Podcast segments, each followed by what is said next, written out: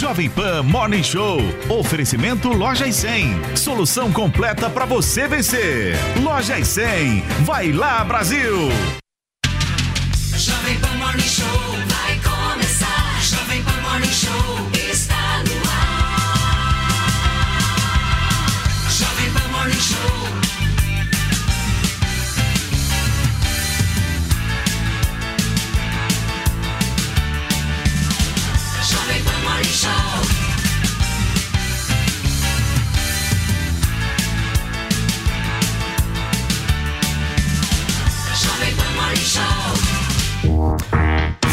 Minha excelência! Bom dia, ótima segunda-feira para vocês que nos acompanham aqui na programação da Jovem Pan News. Hoje, dia 5 de dezembro, dia do Brasil entrar em campo novamente para disputar uma vaga nas quartas de final da Copa do Mundo. Aguenta coração! A gente vai ao vivo pro Catar acompanhar como é que tá o time que deve jogar hoje com a volta de Neymar e mostrar também toda a movimentação que está rolando da torcida brasileira aqui no país. E ainda, nós vamos falar sobre a reta final para o novo governo em Brasília, dentre vários outros assuntos, e um que eu particularmente quero muito saber, minha querida Paulinha Carvalho. Diga, meu querido. A treta envolvendo Deolane na Fazenda. Daqui a pouquinho o Felipe Campos vai contar tudo pra gente do que tá rolando lá em Itapsirica da Guerra. Certo, meu amor? Mas Sim. qual que é a hashtag? Olha, a gente também vai trazer aqui o curioso caso da carne folhada a ouro. Acho que Paulo Matias tem muito a dizer, todo mundo quer comentar. Você gastaria com isso? É algum luxo dispensável? Os jogadores da seleção poderiam comer essa carne? Eu não sei, Ganha, mas né? Queremos agora no Twitter questionar. Vocês gastam com o quê? Hashtag eu gasto com. E aí você me diz se é com carne, folhada ouro ou com alguma coisa, né? Boleto, não sei se você tem 13 terceiro ou não. Participe com a gente, hashtag eu gasto com. Muito bem. Turma, além da gente falar um pouquinho sobre a Fazenda, meu querido Felipe Campos, teremos a presença ilustre, meu amor, de Beth Safira daqui a É pouco. verdade, maravilhosa. É, daqui a Vai pouco. tá aqui com a Elizabeth gente. Zafira aqui no Marinho Show. Será que ela gasta com o quê, hein? Ela. Quero saber. Sei. Picanha. Nós analisaremos daqui a pouquinho. Turma, olha só, a semana começa bem agitada com o Jogo do Brasil, mas também agitada com a reta final para o novo governo tomar posse lá em Brasília. Uma semana decisiva por lá, né, Paula? É isso aí. Paulo Lula, presidente eleito, acompanha pessoalmente essa reta final para aprovação da PEC de transição, com foco nessa aprovação dos 600 reais do Bolsa Família, mais a promessa de campanha do Lula, né, do adicional de 150 reais por criança de até 6 anos. Mas antes da gente entrar na discussão, vamos trazer mais ingredientes aí para esse caldeirão da transição, os possíveis nomes para o time de ministros. Então temos muitos nomes, né, sendo especulados de personagens inclusive lá do Rio de Janeiro, como mostra a matéria do Matheus Coelzer. Vamos conferir. Em meio às negociações para compor a esplanada, diversos nomes são cotados aqui pelo estado do Rio de Janeiro. Em primeiro lugar, o deputado Pedro Paulo, seguido de Marcelo Freixo. Vale ressaltar que Marcelo Freixo foi candidato ao governo aqui do estado do Rio de Janeiro, mas ele acabou perdendo para o atual governador Cláudio Castro, que foi vice de Wilson Witzel, que acabou sofrendo o impeachment. Pedro Paulo ainda não tem uma definição para qual cargo poderá ocupar. Já Marcelo Freixo segue na equipe de transição na área do turismo. Ele que fez fortes críticas à área que teve um orçamento reduzido. Outro nome cotado é a esposa de Marcelo Freixo. A roteirista é cotada para uma vaga na Ancine. Ela tem um currículo vasto, produziu diversas séries e o filme conhecido como Bruna Surfistinha, que foi produzido e exibido em 2011. O deputado estadual André Siciliano do PT, que foi derrotado na disputa para o Senado, esteve em todos os comícios com o presidente eleito Lula, então pode ser também um nome bem cotado, sem definição de qual cargo irá ocupar. Outro nome que corre por fora é do ex-prefeito de Niterói, Rodrigo Neves, que também foi candidato ao governo aqui do Rio de Janeiro. Em determinados momentos conseguiu avançar nas pesquisas, mas ficou em terceiro lugar.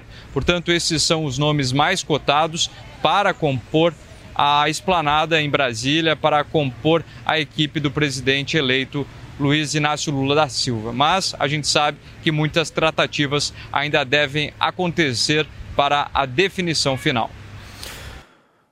Muito bem, turma. Tá aí a reportagem do nosso Matheus Coelzer, né, Paulinha? Trazendo informações um pouco sobre a aprovação ou não dessa PEC da transição, certo? Deixa eu dar meu bom dia a Zoe Martinez. Hoje temos José Maria Trindade já conectado. Opa! O nosso Fernando Conrado, meu amigo. Ô Zé, eu vou começar por você, sendo muito prático. Dá tempo dessa PEC ser aprovada? Dá, é aquela história da vontade política, né? Aqui, quando se tem vontade política, tudo acontece e rapidamente. Se não houver esse acordo, é, aí não, não é aprovado. O debate, Paulo, é o tamanho, a extensão desse texto que será aprovado. E um bom dia a todos, né? Bom dia, Zé. Muito bom contar com você aqui no nosso Morning Show, né? É isso aí. Conradão, o que, que você está achando dessa movimentação para aprovação dessa PEC e principalmente esses nomes que estão sendo ventilados que a matéria do nosso Matheus trouxe? É, na, na matéria do Matheus, a gente pode indicar ainda a Jandira Fegali, que está sendo cotada para a recriação do Ministério da Cultura. O que a gente consegue ver, enxergar aí de maneira muito clara, é que o PT está dando um jeito de criar mamatas e tetas para todos os seus apoiadores que perderam as eleições pelo Brasil. Né? Então agora estão sendo criados mais 13 ministérios para dar uma cadeirinha para cada um e salários rechonchudos. O que me chama atenção também é a velocidade com que o PT já faz essa transição. A gente parece que o, que o executivo está numa inércia total. Parece que o executivo abandonou, o, o atual executivo, né, abandonou todas essas negociações. Vamos ver como é que vai caminhar. Né, tem um nome aí do, do senador o Rogério Marinho, do senador eleito, o Rogério Marinho, para a presidência do Senado. Não sei se vai ganhar, né, mas de uma forma ou de outra vai acabar tirando votos do Pacheco nesse momento. E aí talvez já demonstre um pouco menos de força do Pacheco. Mas a gente sabe que tem os interessados, tem o Alcolumbre, que quer voltar à presidência, tem o Pacheco, tem o Rogério Marinho, e agora, como o Zé Maria muito bem disse, são as trocas políticas e os preços para acelerar essa negociação, Paulo. Ô Zoe, semana decisiva, né? Porque, se eu não me engano, quando que entra em recesso? Você sabe, Zoe, a data é dia 20, dia 15, É, não é isso? é agora. Quando, quando que é, Zé? Você sabe a data? 17 de dezembro, 17 pela de dezembro. Constituição. E aí, Zoe, se não aprovar agora, Eu queria, eu queria que nossos políticos tivessem agilidade também para aprovar o voto impresso auditável, reforma administrativa. Eu queria que os políticos brasileiros tivessem esse mesmo empenho em pautas que favorecem o Brasil. Nesse caso, óbvio que não vai favorecer, né? Aí é tudo com agilidade. Tem uma frase da filósofa Ayn Rand que eu gosto muito, vou peguei dois trechos da frase dela que diz o seguinte: quando perceber que muitos ficam ricos pelo suborno e por inf- influência, mais que pelo trabalho, e que as leis não nos protegem deles, mas pelo contrário, são eles que estão protegidos de você, então poderá afirmar sem temor de errar que sua sociedade está condenada. Infelizmente, essa é a realidade do Brasil hoje. Nossos parlamentares vendendo aí seu apoio. Temos aí o, o próximo presidente comprando o apoio do Congresso Nacional, comprando aí através de, dessa PEC para ter dinheiro para comprar os parlamentares e ter governabilidade por mais quatro anos. Eles não estão ligando para o povo, para o que o povo quer, para a realidade do povo. Eles sabem que essa PEC vai afundar o país, mas eles estão pensando apenas no seu próprio benefício. Isso vai trazer aí uma, uma, um grande problema para as contas públicas. Se as contas públicas indo mal, a economia vai mal também. E a economia indo mal, a gente é prejudicado e principalmente o pobre é prejudicado. O que esse governo precisa fazer investir no quê? Investir em trabalho, diminuindo o desemprego, como fizeram no governo Bolsonaro, criando mais emprego para as pessoas. Isso sim faz com que saiam da miséria, da extrema pobreza. Não é furando o teto dessa forma que eles querem que eles vão acabar com a miséria. E eles sabem disso. Só que a realidade que hoje a gente vive no país é que uma boa parte, não vou generalizar, porque tem bons parlamentares que estão trabalhando contra esse absurdo que se aproxima aí, mas uma grande parte do nosso Congresso hoje, desses parlamentares, eles estão vendendo seu apoio porque estão pensando apenas no seu próprio bolso e não no povo brasileiro. Muito bem. Ô Zé, deixa eu só aproveitar um pouquinho mais você aqui no Morning Show de hoje para entender qual é o modelo que você acha que vai ser o mais viável de aprovação, né? Porque a gente discutiu na semana passada aqui no programa aquele modelo lá dos quatro anos, que seria, meu, muito difícil justamente de, de aprovação por conta eh, de serem quatro anos, e aí seria um- uma passada de perna, no português bem claro, nesse novo Congresso que vai assumir em fevereiro. Aí na semana passada trouxeram aquela proposta de dois anos do Auxílio Brasil fora do teto de gastos. Qual é a proposta que você acha que passa? Olha, é uma proposta negociada. É, o grupo do presidente eleito colocou quatro anos e já avisa que vai negociar. Sabe aquela história do duelo de quem pisca primeiro? O governo piscou primeiro. Então serão ali dois anos. É, é uma estratégia, Paulo. Se fala muito no pagamento do Bolsa Família, né, que é a continuação do Auxílio Brasil, mas, na verdade, o que o governo quer é liberar todo o dinheiro do Bolsa Família e aí o governo pode fazer gastos em outras áreas que não só o Bolsa Família. Essa estratégia, liberar uma licença para gastar, ou seja, liberar mais recursos do orçamento a serem gastos sem atacar ali o teto de gastos, o que seria uma pedalada fiscal. Então, a estratégia é sobrar mais dinheiro para investimentos em outras áreas, mas o discurso é pagar o- o Bolsa Família. Muito bem, Conradão, eu vi na, na internet algumas matérias serem veiculadas de que alguns congressistas estão até dando risada, já sentindo o clima desse novo governo e falando o seguinte: meu amigo, eles vão aprovar o que a gente quiser que aprove. Ou seja, os caras é quem vão mandar no próximo governo. Quem vai mandar é o Congresso no próximo governo. Como é que você vê isso? Eu já estou até assustado, né, Paulo? Tem coisa que a gente está vendo acontecer que é inacreditável. Por exemplo, a PEC da democracia do Renan Calheiros, um bandido, né, com diversas, diversos ah, processos no STF, que está caminhando agora e com apoio, já teve um terço dos votos, porque para passar um pedido tem que ter um terço dos votos, são 27 assinaturas. Já conseguiu essas assinaturas para criminalizar todos esses questionamentos do povo. Se eu falar isso que eu falei agora, a partir da lei do, do, do Renan Calheiros, eu vou preso.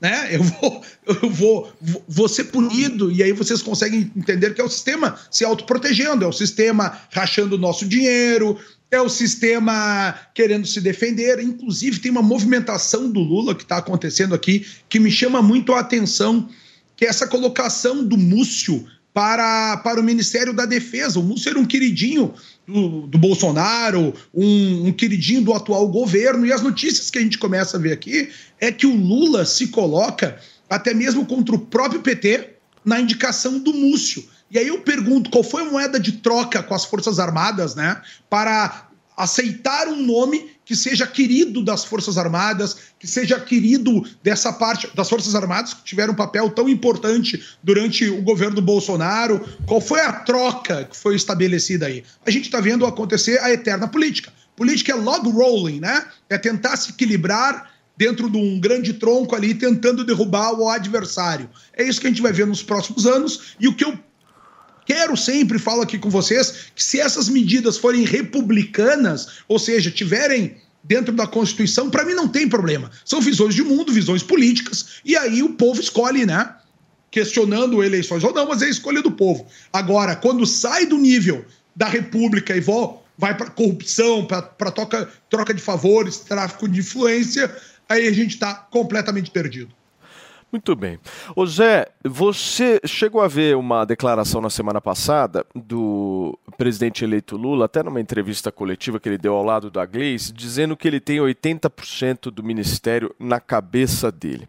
Que ministério seria esse, hein, Zé? O que, que você acha que ele está pensando? Com tanta certeza assim, né? Porque quando você fala que você tem 80% do ministério pronto, Já tem. Você tem um governo aí. pronto, né, É, Fê, é, na é, cabeça, é. né? E assim, na cabeça, né? Eu É. gostaria que ele falasse pro, pro povo. É. né? Agora, na cabeça dele. Ele falou que só fala depois do dia 12, né, Zé? Que é a, a diplomação. Mas como é que você vê essa construção aí na cabeça do Lula? Obviamente buscando fazer uma coisa um pouco mãe de Ná, né? A gente entrar na cabeça das pessoas, É. Paulinho. Pois é, Vamos na- entrar. às É, o vezes nem Fernando é mãe de um nada, nome, é né, que por está sendo bem comentado para a defesa, né, Fernando, do Múcio. por- é. Por exemplo, aí tem o Haddad, que falam que é a Fazenda. Alguns nomes aí meio ventilados, né? É, é, não é nem a Simãe Diná, né? Porque nós estamos indo lá no, no centro de convenções do, do Ah, Banco do Brasil, uma de área banco. grande, né? E que a gente conversa com as pessoas que entram e que saem. Hoje nós temos 23 ministérios. Eram 22, né? O, o- o- eram 39. Aí o presidente Jair Bolsonaro entrou, desceu para 22 e criou mais um, o do trabalho, para o Onyx Lorenzoni. Então hoje são 23, a expectativa é que seja pelo menos mais 10, pode chegar a 13, né? E Lula confirmou isso. E ali a gente vê o seguinte, que, por exemplo, o Fernando Haddad está muito próximo do presidente eh, eleito. Deve ser o ministro da Fazenda, ainda não está confirmado, né? Aí nós temos também o Rui Costa, que é o governador da Bahia, né, que sai agora em- em- no final de dezembro. É, ele deve ser ministro-chefe da Casa Civil, fazer a organização política do governo. A Marina Silva, que tem frequentado lá, é cotada para o meio ambiente, de volta para o meio ambiente, né? Ela é deputada eleita por São Paulo. E José Múcio Monteiro, eu já tenho certeza de que ele será ministro eh, da Defesa. Houve uma conversa com Ricardo Lewandowski, ministro do Supremo, ele anteciparia a aposentadoria dele, mas aí os integrantes das Forças Armadas acharam um pouco demais e uma espécie de intervenção do Supremo nas Forças Armadas. Então, o Ministério da Defesa volta a ser eh, dirigido por um ministro civil, José Múcio Monteiro, foi deputado, líder do PTB, depois ministro, presidente do Tribunal de Contas da União, ele será o ministro da Defesa. E nessa negociação, inclusive, já estaria eh, acertada a transição nas forças, os novos comandantes da Marinha, Exército e Aeronáutica. Esses novos comandos seguindo ali o ritual do, do, do militar, né, que é, é ascensão por tempo de, de serviço, ou seja, por antiguidade. E um, a Simone Tebet será ministra, eu não sei exatamente onde, né? Mas ela será ministra. Ganhar um Fala-se da área social, mas eu acho difícil porque o PT não abre mão desse setor. E um grande ministério, interrogação para mim, é o da, da agricultura. Nery Geller, que é um deputado ligado a esse setor, está fazendo toda a negociação. Ele já está falando em nome do governo com o, o setor da agropecuária, O conversa Zé, com vários setores. Nery Geller, aquele da Lava Jato, né? Exatamente. É ele que está conversando em nome do governo com o setor agropecuário, Paulo, que está resistente. Tem um grupo ainda resistente, mas é Tem o Flávio Dino está também, negociando né, em nome Zé? do governo. É, Flávio Dino, bem lembrado pela O Paulinha. Flávio aqui. Dino também, com certeza, será ministro da Justiça, já fala em nome do governo, ex-governador do Maranhão, foi deputado, tem uma experiência política boa. Agora, ô Zé, só mais uma pergunta para você. Você acha que ele antecipa o Ministério da Defesa? O primeiro que você acha que ele anuncia oficialmente é o Ministério da Defesa? Tem muita gente falando disso, É. né? Principalmente por essas manifestações e também por essas mudanças ali É. eh, nos cargos militares, né, altos na semana passada. Tem muita gente falando que haveria um adiantamento para ver se apaziguaria aí eh, esse plano. Exatamente. E, e esse, esse apaziguamento é a definição dos comandantes. Né? Se acertar aí a, a- a sucessão nos comandos das forças, aí é um grande acordo. E ele seria anunciado de forma antecipada. Mas, pelo que eu vi aí nos últimos dias, será um bloco, anunciado em bloco. Talvez ali os primeiros sejam da Fazenda, né, que vai dividir o Ministério da Economia, vai criar o Ministério do Planejamento, e o, o da Fazenda e o Ministério da Defesa e talvez o da Justiça. Fazer um bloco primeiro e depois a indicação de novos ministros. Tem pergunta, Fê? Bom, bom dia, Zé, bom dia. Olha só, é, dentro desses nomes que você trouxe, qual deles você acredita aí que vai desempenhar o melhor papel ali no próximo governo? Olha, é, Felipe, bom dia. Olha, é, é- é muito difícil, porque o governo está se formando ainda. Ninguém sabe quais são as competências de cada um desses ministérios, né? É, os ministérios agora serão reformulados, órgãos públicos com novas competências e tal. Então, é muito complicado, mas tem é, é o Rui Costa, que tem experiência na, na Casa Civil, e onde é um cargo importante, porque ele comanda todos os outros ministérios e a área política, né? Então, eu acho que o Rui Costa será um nome muito importante. É, eu presto muita atenção no vice-presidente eleito, Geraldo Alckmin. O que, que você acha, Conrado? Ah, é, é. Cara, o Rui Costa é aquele cara que comprou os respiradores da empresa de maconha e não recebeu os respiradores agora no mensalão. Vai ser o chefe da Casa Civil. Esse é o desenho do governo que a gente vai ter agora. Eu acho uma piada ambulante o que a gente está vivendo. Nós saímos de um governo, quer gostem, quer não gostem do Bolsonaro, ele tentou a maioria chamar cargos técnicos para todos os postos. O chefe da Casa Civil vai ser o cara que comprou pagou milhões, 43 milhões para os respiradores, pro, comprou de uma empresa de maconha e, e sequer recebeu os respiradores. E esse cara vai gerenciar todos os ministérios do Brasil. Isso é uma piada, uma piada, uma piada. Agora, por outro lado, a gente tem que ver a, a, a indicação do Múcio aqui, para mim, é, é pensando no governo petista, né? Foi a melhor manobra que o PT fez para se manter no poder né? Porque já que a gente está nesse momento de alvoroço por todo o Brasil, manifestações, SOS, Forças Armadas, ele já negociou, queridinho, Forças Armadas, quem vocês querem para ser o líder de vocês? Quem que vocês querem? Qual é o nome que a gente pode agregar, né? Que agregar que possa ser bom para nós e bom para vocês. Porque tem uma notícia que é o que chamou a atenção, que o Lula foi contra as indicações petistas. Ou melhor, a, a, a escolha do, do Lula não agradou ao PT. E esse é o ponto que me chama muita atenção. Ou seja, um acordo para apaziguamento das Forças Armadas já foi feito e muito dificilmente todos esses pedidos que a gente está vendo acontecer pelo Brasil aí vai ter alguma repercussão, porque se o presidente não tiver as Forças Armadas apoiando ele para qualquer tomada de decisão aí, né, em relação ao 142, né, todo mundo fala e tal, tal, a gente não vai ver acontecendo, ainda vai ver o presidente acabando preso nessa história toda aí. O que, que você acha, Zoe? Olha, Paulo, é, muita gente pergunta: ah, será que vai ter algum nome bom nesse governo? Olha, já saíram vários nomes aí mais de 20, mais, mais de 20 nomes, acredito que são envolvidos aí na Operação Lava, foram envolvidos aí, na, investigados pela Operação Lava Jato, é, por desvio, tem a, a, ficha suja.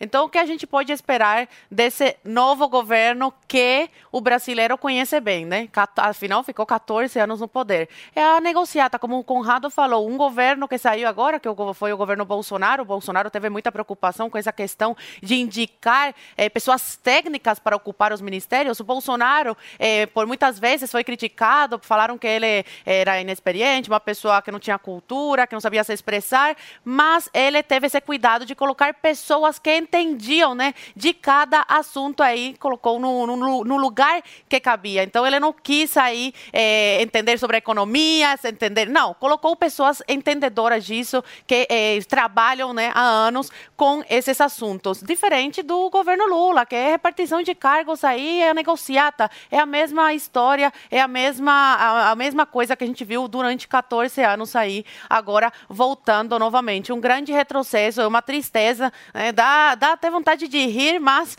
de chorar ao mesmo tempo, vendo esses nomes aí, porque é um pior que o outro. Ele está evitando é, é, citar nomes aí de quem que vai ocupar outros ministérios que estão faltando, porque ele sabe que os ânimos estão acalorados, as pessoas estão com sangue nos olhos, as pessoas estão alteradas e para evitar né, é, um mal-estar e algum problema aí na sua posse, ele está tentando é, jogar com a barriga até ser diplomado e até é, passarem a faixa, o que é uma grande irresponsabilidade. A gente vive numa democracia, numa república e as pessoas têm que ter o direito de saber quem são os sindicados dessa pessoa aí que vai assumir como presidente da república e não apenas depois de assumir trazer os nomes. Ele quer que tenha decência e traga traga a público todos os nomes de todos os ministérios, todas as pessoas que vão ocupar os cargos. Afinal, quem paga a conta somos nós pagadores de impostos. Agora, Zé, quando você é, fala da questão do Geraldo Alckmin, que você vai olhar com atenção, enfim, você está querendo dizer em que sentido? Porque ele mesmo disse que não vai assumir nenhum ministério, você está apostando no protagonismo dele dentro do governo? Você acha que isso dura?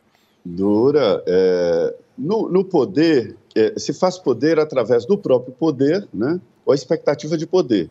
E como ele tem uma expectativa de poder muito grande, é, eu é, fiquei sabendo ali da, da, ligação dele com Lula durante a campanha, a preocupação muito grande do Lula com ele, até se, olha, o Alckmin já tomou café, traz água para o Alckmin e tal, os dois se deram muito bem. E nessa fase de transição também, eu fiquei sabendo lá de bastidores de que tudo passa pelo Alckmin e que o Alckmin é fiel demais, é aquele jeito dele, de chegar para o presidente eleito e falar tudo o que, que está acontecendo, as negociações, as conversas da transição, e diz que ele relata com é, é muito de, de uma maneira muito fiel a, a Lula, sem colocar a sua posição pessoal até deixando para o Lula resolver. E esse protagonismo, em se tratando de poder, é muito importante, né?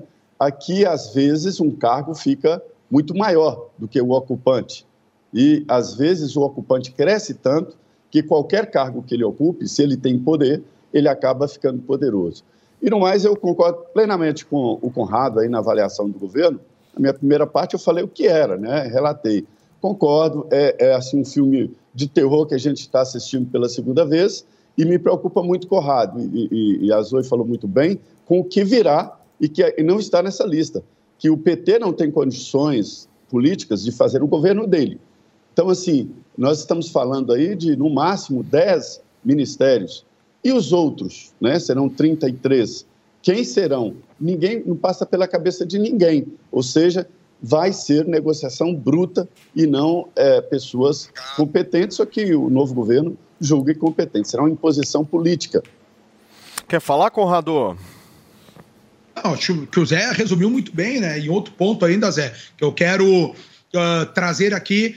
Esse final de semana eu fiz meu dever de casa. Liguei para muita gente de Brasília, para alguns deputados fora da bolha bolsonarista, para saber como é que estava essa transição. E aquilo que tu falaste ainda na semana passada se confirma. Né? Por mais que tenham vontades de que aconteça alguma coisa no Brasil, a, a transição está condição de vento e popa, né? O PT está ocupando todos os espaços de negociação e o executivo está acanhado, muitas vezes não participa dessas negociações, deixando com que o PT faça a, todas as decisões aí sendo tomadas para essa transição, né? Que já está de maneira efetivada, com um longo grupo, imagina, é um grupo quase mais de 10 vezes maior do que o Bolsonaro teve na transição do seu governo e já está aí tomando todos os, os embates, alocando pessoal, já dividindo as cadeiras, dividindo os ministérios e faz parte. É rei morto, rei posto. E é isso que a gente está vendo acontecer em Brasília. São 10 horas e 27 minutos. Uma pergunta: quem já comeu carne aqui coberta a ouro? Já comeu, Paulinha? Eu nunca, esse, gente. Esse será o nosso próximo assunto. Afinal de contas, a seleção brasileira comeu e tá gerando uma baita de uma polêmica. Teve gente que ficou extremamente irritada pelo fato do Ronaldo Fenômeno ter comido a picanha dourada. Mas antes, turma, eu preciso dar um recado para vocês. São 10 horas e 27 minutos. Olha, o homem voltou do Catar. Gente, será que Andrade ele comeu essa aqui. carne? Meu Deus. Tudo bem, Andrade? Paulo, e com você? Firme. Paulinha. E aí, Andrade? Vamos falar do melhor tratamento capilar que existe, diretamente de Doha. Voltei, voltei como? Olha, quase um árabe eu trouxe aqui. Daquele jeito. Eles lá têm a barba de respeito, né? Tem. Eles usam a barba como, como Percebi. identidade também. E pra você ter uma noção, a gente trouxe hoje o Luiz aqui, Paulo. Tem quantos anos, Luiz? 52. 52 anos. Ele tinha a barba rala Ah. e tava com o cabelo super ralo. Caramba. 52 anos. Você imagina que sua barba ainda as falhas vão ser preenchidas? Ninguém mais imagina isso. E o que, que aconteceu? Ele usou, teve resultado, viu que foi show de bola, as pessoas começaram a elogiar ele e olha só, a gente tá aqui hoje para dar o depoimento. E você que tá nos acompanhando, gente, que tá sofrendo com queda de cabelo, que quer preencher falha no cabelo, na barba, seja jovem ou seja meia idade ou seja uma pessoa mais velha, o resultado tentar, vai né, Andrade? aparecer. Você pode experimentar, liga pra gente 0800 020 1726. 0800 020 1726. Ô. Esse número todo mundo já conhece, Deixa eu te né, fazer uma Paulo? pergunta. Você tem 52, você começou a usar o Hervik quando? Como é que você descobriu ele? Eu comecei a usar no, no começo de junho agora. Junho. De junho, aí você vai usando, você de- vai acreditando que vai acontecer, mas não tão rápido, né? Caramba. Que aí minha filha pegou e falou, pai, você tá diferente. Que legal. A Aí eu- reparar. Olha, Olha o antes e depois do Luiz. olha a barba. Caramba, que bacana. E aí, como ele tirou, foi, foi legal também, Paulo, porque assim, ó, como ele tirou uma foto a primeira do antes com o cabelo molhado, a segunda foto, o nosso pessoal da nossa equipe pediu pra ele molhar o cabelo também, pra molhadão, não ficar, não ficar diferente, porque Olha às a vezes barba. É, Nossa, tá, diferença tá é muito sensacional. rejuvenescido, né? Que legal. E olha só, Mudou quanto tempo, caramba. quanto tempo de uso que começaram a perceber, Luizão?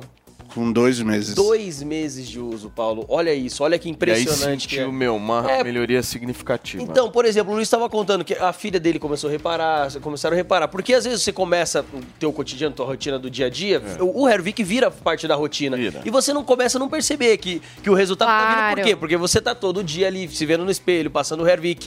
E as pessoas começaram a perceber, né? Isso é muito Percebe? bacana. Isso aí pro, pra autoestima também é bom pra caramba, então... Agora, Luiz, eu Uhum. tenho certeza que quando você comprou o Hervik, você deve ter pego uma boa promoção. Afinal de contas, É. é brasileiro e fica de olho. Fica de olho nisso. Certo.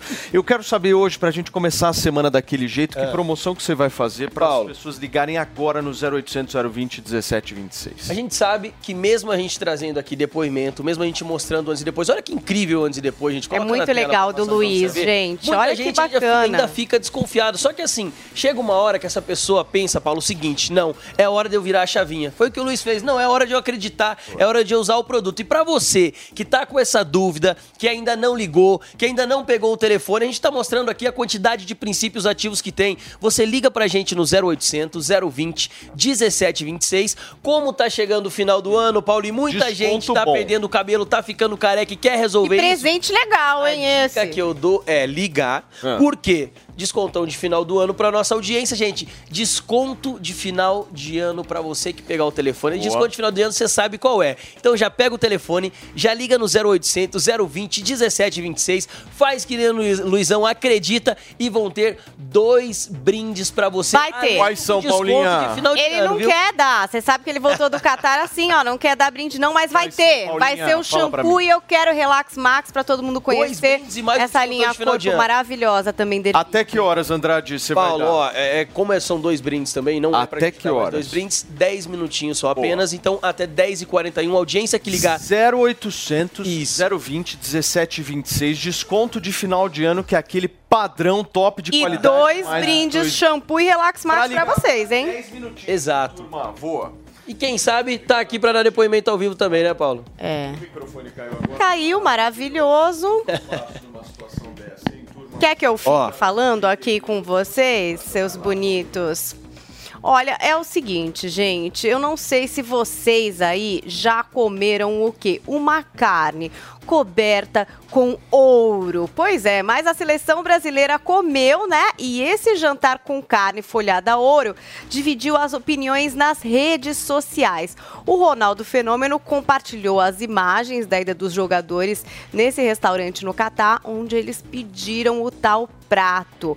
Aliás, um prato super caro, que é um corte grande de rib eye, folhado a ouro, 24 quilates brasileiros, que custa aproximadamente 3.300 reais. Sabe que esse restaurante fica dentro de um resort de luxo, o Sheraton Grand Doha, e tem ali no comando um chefe turco chamado Nusret Gökse, que é mundialmente conhecido como Salt Bay, porque ele tem um jeitinho especial de salgar os seus cortes. Ele faz assim com a mãozinha, quem tá vendo por imagens. Talvez você já tenha visto vídeos dele, ele é bem famoso.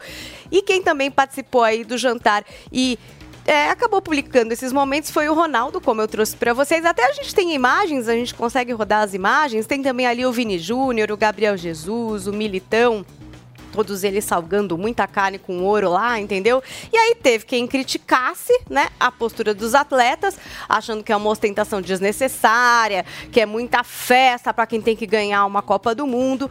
E teve gente que não achou problema nenhum, né? Até ficou curioso aí para conferir é, como é que seria essa carne. A gente está vendo as imagens que foram publicadas tanto pelo chefe como também pelo Ronaldo, né? E, enfim, uma grande farra, gente. Eu não sei, eu não sei se eu tenho esse dinheiro para gastar com essa carne, mas eu confesso que eu sempre fico curiosa quando eu vejo essas coisas. Esse chefe é muito famoso, É. né, Paulo? É, esse chefe é um chefe que tem restaurantes no mundo inteiro. Tem restaurantes nos Estados Unidos, Nova York, Miami, tem restaurante na Europa, tem restaurante lá no Catar, em Dubai e tal. E ele é bem reconhecido, Paulinha, como você falou, porque ele faz toda uma graça. Mesancene, tal, né? Ele é meio um personagem. É um assim. restaurante, assim, carésimo. Você já foi, Não, Paulo? já fui. Você foi? Conta! Adorei alguém já foi. Não vale O o, que, cobra. custa? Já. Não. Essa aí da- do ouro? Já. E você não gravou? Gente, isso aí não vale o que custa, mas assim, e assim, eu vou fazer o seguinte. Meu só um Deus. minuto. Só um minuto. Nós vamos para um rapidíssimo intervalo comercial e na volta a gente vai se aprofundar na questão do ouro na carne, certo? E nós vamos ao vivo de Brasília também falar sobre algum assunto. Não sai daí, hein? Como você não re...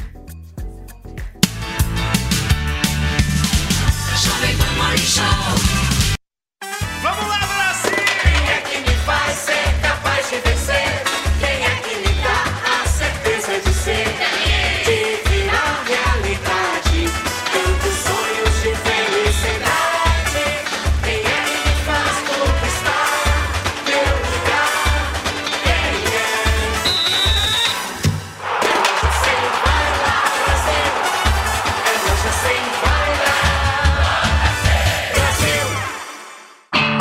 é pra valer! Chegou a hora das principais seleções do mundo entrarem em campo. Quem será que leva a taça mais cobiçada do futebol? Você já tem algum palpite? Então é hora de seguir os seus instintos e vibrar com o resultado de cada confronto. Vai de bob.com e confira as melhores odds para você fazer as suas apostas. Cadastre-se agora e receba até 100% do valor em bônus.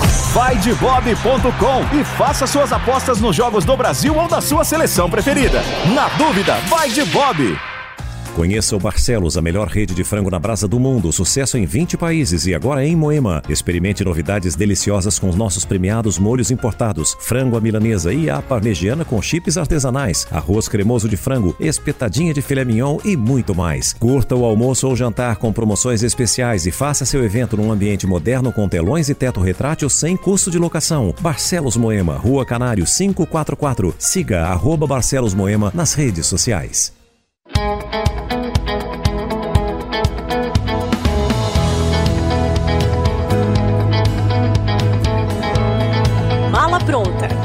Com Pat Leone. Olá! Hoje a gente volta ao Catar para conhecer mais um pouco do país da Copa do Mundo de 2022.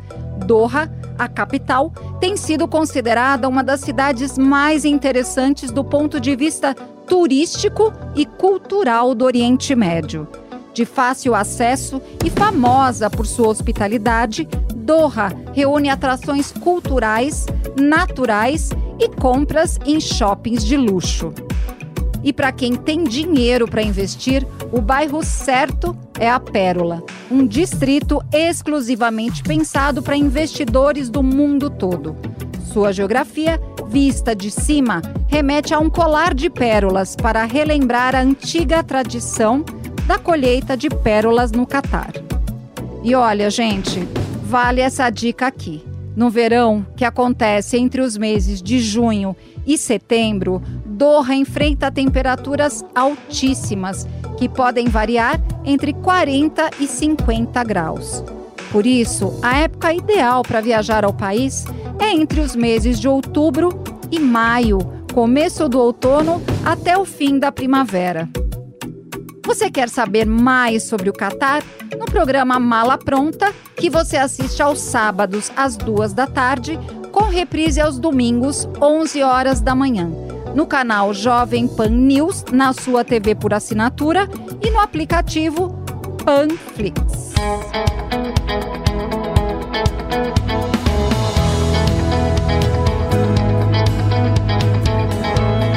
Mala Pronta, com Pat Leone. O seu, o É a picanha, é Eu a vou te picanha. falar, A vou te falar. O Paulo não gostou da carne. É porque o. Não é legal? Não tem gosto, entendeu? É só, meu. gosto. um Sal, sal. É. Gente. Meu, é uma articulação bem fraca. Ó, é na verdade você pega aquela folha de ouro que É você bem- bem compra fraco. e enrola, pronto, tá tudo Olha certo. só, turma, são Ele é 10 folha de horas e alumínio. 38 É. minutos para vocês que nos acompanham. A gente está começando a repercussão aqui da treta que alguns, alguns viram treta, né? Eu não vi particularmente treta nenhuma dos jogadores da seleção brasileira irem num jantar e comerem a carne do quanto eles quiserem. Sabe por que, que eu não vi? Porque é o seguinte, as pessoas elas talvez não entendam direito o significado que exista para um jogador da seleção brasileira gastar o que ele gasta, por exemplo, para comer uma carne. Porque esse cara, esse cara saiu lá de baixo. E quando ele gasta, sei lá, 9 mil reais para comer uma carne, ele não tá, meu, gastando simplesmente. Ele tá simplesmente para o público dele, para a família dele, para aquelas pessoas que viram da onde ele saiu, dizendo o seguinte: eu venci. A favela venceu. Eu venci, eu tô aqui. E aí eu pergunto para você o seguinte: o que, que os caras que estão reclamando desses jogadores comerem carne, o que, que esses caras já conquistaram na vida? É isso que, é isso que eu, eu, eu sempre penso assim. Quando o cara chega e fala assim, ai, mas esse cara tá comendo. Porra, pega qu quantas pessoas, meu, você tá ajudando? O que, que você já conquistou na tua vida?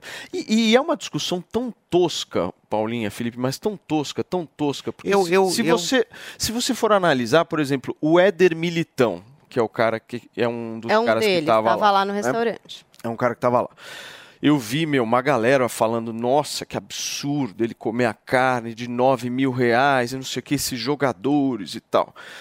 As pessoas que estão fazendo essa crítica só olharam para a carne, porque no pulso do Éder Militão estava um Rolex Daytona de nada mais nada menos do que 500 mil dólares, o equivalente a 3 milhões de reais. Vocês percebem? Mas, gente, Mas é problema porque é a carne. a carne pra gente Ah, é cara, mas pra é um eles. absurdo. É, eles ganham muito, né, esses jogadores? Muita grana também. Então, pra eles, tá dentro do budget. Eles querem gastar. E acho que cada um gasta o dinheiro É. também como quer. Eu acho que também algumas pessoas criticam. Oh. É, no sentido de assim, pô, tá lá pra Copa, concentração, não sei. Acho que também tem esse lugar, você não acha, Paulo? Não é só Então, a questão do quanto gastou no jantar, mas é o fato de jantar e estar numa alegria. Eu acho também besteira, tá? Eu acho que pode ter uma alegria na concentração e pode ter uma alegria jantando, não tem nada demais. É normal você sair pra jantar. Com né, um time ou com amigos e você se divertir um pouco, gente. O que, que é isso? Tem que ficar treinando 24 horas? Esse também meio Rolex que eu complicado. falei é o mesmo de Felipe Campos. Ah, mentira. Ele tá com um no Campos pulso. me deu aqui um maravilhoso. 3 milhões no pulso. Calma. Caramba, gente, vocês estão que estão, hein? Cuidado. É que, na verdade, Passa, passa, passa. tem coisas na vida que a gente ganha, né? que, eu, que eu posso fazer. Gente, eu quero amigos. Né? É, é, pois Vai é. ser assaltado na saída da Jovem Pan Mas- hoje. Pois Mas é, já vão um- marcar ele. Tem um outro ponto também que, que eu queria abordar com você, Conradão, que é uma certa ignorância econômica né, dessas pessoas que fazem essa crítica, porque o mercado de luxo, eu pelo menos enxergo assim, ele é um mercado que quanto mais ele crescer, mais ele vai tirar, por muitas vezes, o recurso que está lá com aquele cara mais rico e colocar esse recurso para girar, para girar para mais empregos, para girar para empresas, para fazer o ciclo girar ou não. O que você acha? Tu sabes, cara, que eu tava pensando aqui agora, eu acho que não é esse preço aí lá, tá? Não sei, assim, ó, com- com- quando eu fui nesse restaurante em Istambul, que é a base oficial dele, as coisas eram caras, mas não era tão caro assim. Né? A- os pratos giravam, esses pratos de ouro, eles têm lá o, o hack de cordeiro, de ouro, que é o mais caro que tem, saía, menos de mil reais, por exemplo, na época, tá? Então, pensando bem, o que me chama a atenção nessa história toda, cara, é que a riqueza, a extrema riqueza é uma espécie de overdose, né? Tu já comeu chocolate, às vezes tu mordeu aquela parte de alumínio que tava em volta, não era uma porcaria comer aquilo ali? É uma porcaria. O que, que alguém quer botar ouro na carne? Daí tu vê que são extrapolações desnecessárias, né? Da vida mesmo. Agora o cara quer gastar, trabalha para ter. Isso eu acho muito bonito, né? O, que eu gosto de ver é essa grande hipocrisia, porque o Fábio Porchat também rodou o videozinho dele comendo a carne com ouro, e a esquerdalha que tava falando tanto, né? Do, com, essa sinalização de virtude, falando dos jogadores, quando chega num, num ator ali global, branco, aí não tem problema. Quando é o pobre lá que venceu na vida, aí é um problema. E fora isso, a gente tem que ver também que a gente tá ganhando cinco vezes, é só pegar esse valor e dividir por cinco né? Então tu vai ver que a gente tá. é, Na realidade, o brasileiro é pobre no mundo. E aí tu pega o cara que ganha numa outra moeda, divide o valor por cinco, as coisas já ficam mais concentradas. E quando a gente fala do mercado de luxo, aqui ele sempre tem colocação.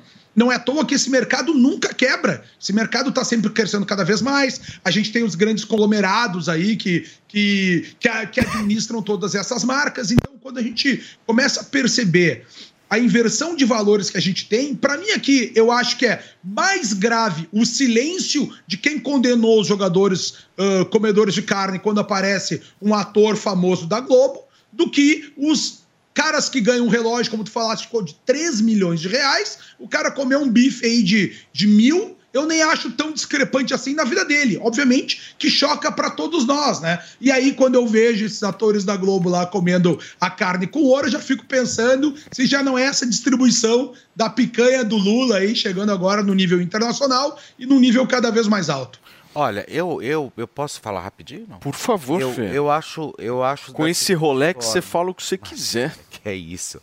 É, olha só, eu, eu, eu tenho comigo que qualquer, qualquer manifestação de ostentação eu acho bem esquisita, sabe? Principalmente quando você vai para esse, para esse momento, enfim, aonde tudo está acontecendo. Eu nunca gostei. Eu acho que se você batalha, eu acho que a melhor, a, a melhor forma de você mostrar que você venceu é você, você estar trabalhando, é você estar atuando, é você mostrar, tipo, a casa tal. Agora, você talvez querer, né, que nem só desdobrando realmente aquilo que você mesmo falou, eu acho que às vezes só você mostrando a partir do que você come que você venceu também, eu acho isso medíocre também, sabe? Você achou meio ostentação desnecessária, eu, Felipe? eu acho, eu acho assim, eu acho que você pode fazer o que você quiser. Você pode forrar com ouro aquilo que você quiser para você comer, entendeu? Mas o Fê, é você concorda comigo que assim, eu acho, pelo menos, eu acho assim, uma discussão inócua é você achar um absurdo um jogador comer uma carne de 9 mil reais e não olhar pro pulso dele que tem 3 milhões de reais. Sim, eu também Gente, acho. mas pra mim não- mas não na sei, eu verdade, assim, eu- na verdade, quando eles falam assim, aí é a carne com ouro, é o chocolate com ouro.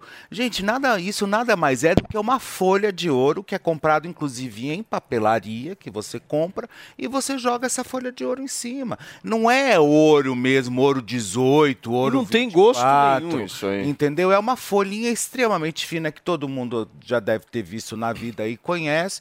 É o mesmo que forra bombom, é o mesmo que forra, só que eles colocam um holofote absolutamente gigantesco em cima. Os donos jogam o marketing e falam: é uma carne revestida em ouro. Aí todo Mas então, eu acho que tem um deixa lá seus nove mil dessa reais. questão do marketing. Então, o dono é supermarqueteiro, como o Paulo trouxe. Então, por isso tem um vídeo. dono recebe e o fato dos jogadores estarem com o Ronaldo Fenômeno, ser uma coisa ali, né? Deles estarem confraternizando com um campeão. Então, acho que isso, enfim, acaba que fica mais publicizado por causa de rede social. Agora, gente, eles devem comer em restaurantes caros. Eles são pessoas que ganham muito dinheiro. E, e, assim, é a realidade hoje desses jogadores que são top no mundo, são jogadores da seleção. É que eu acho que algumas pessoas ficaram incomodadas não é nem pelo valor, mas talvez pela atitude.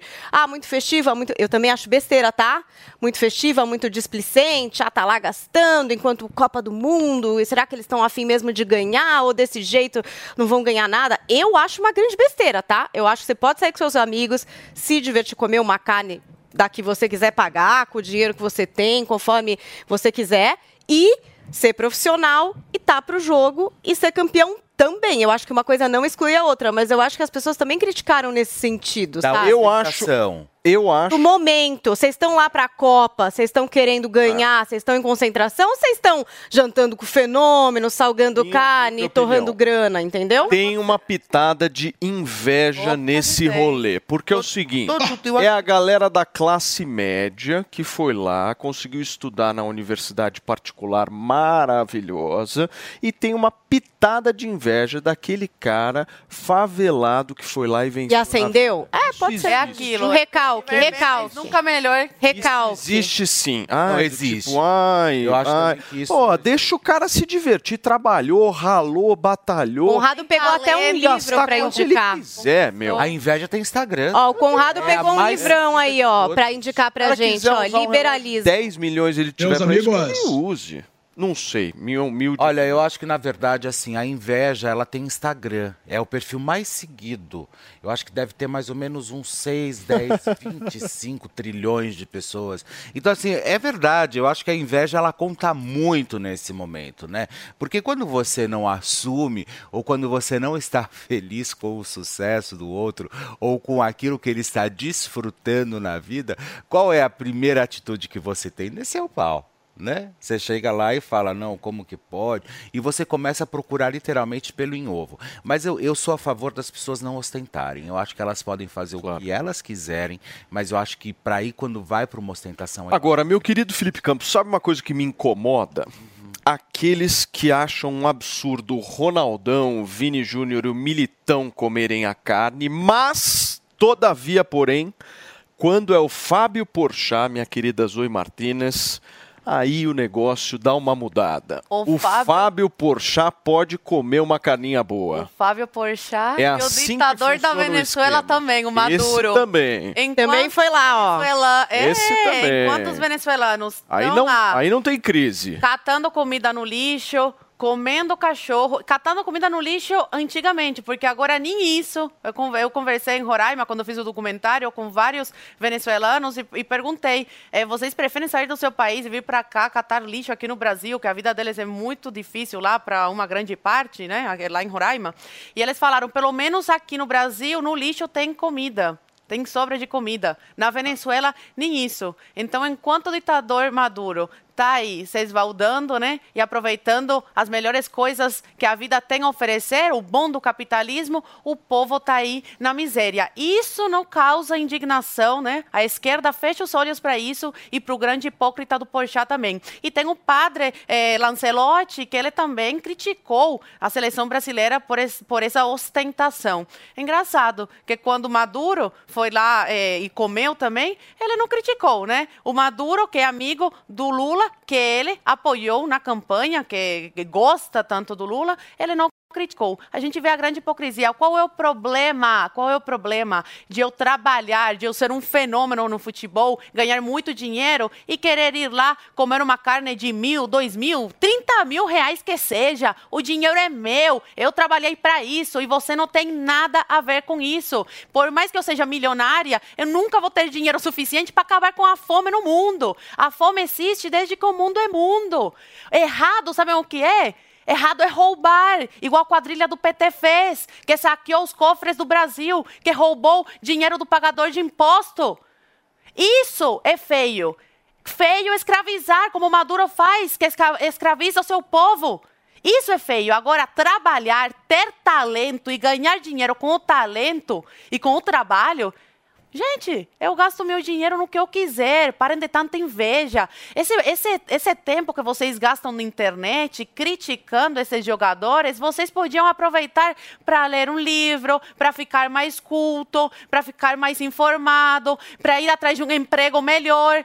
Não percam tanto tempo com picuinha na internet. Por isso é que tem tanta gente, classe média, que não consegue subir na vida. Porque fica cuidando da vida dos outros, ao invés de olhar para o próprio umbigo. Agora, ô Zé, como é que tá a carne banhada a ouro aí em Brasília, hein?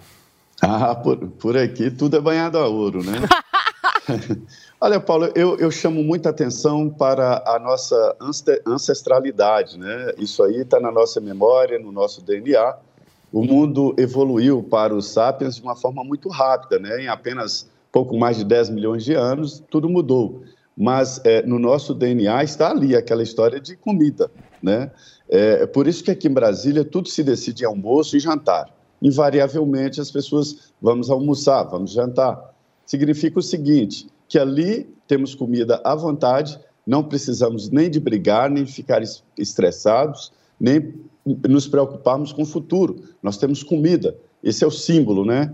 Agora, como essa comida é apresentada, aí depende, evidentemente, das pessoas, e não é só do bolso, é, é- é bom lembrar, também é, é sobre a expectativa de cada um, o que cada um quer.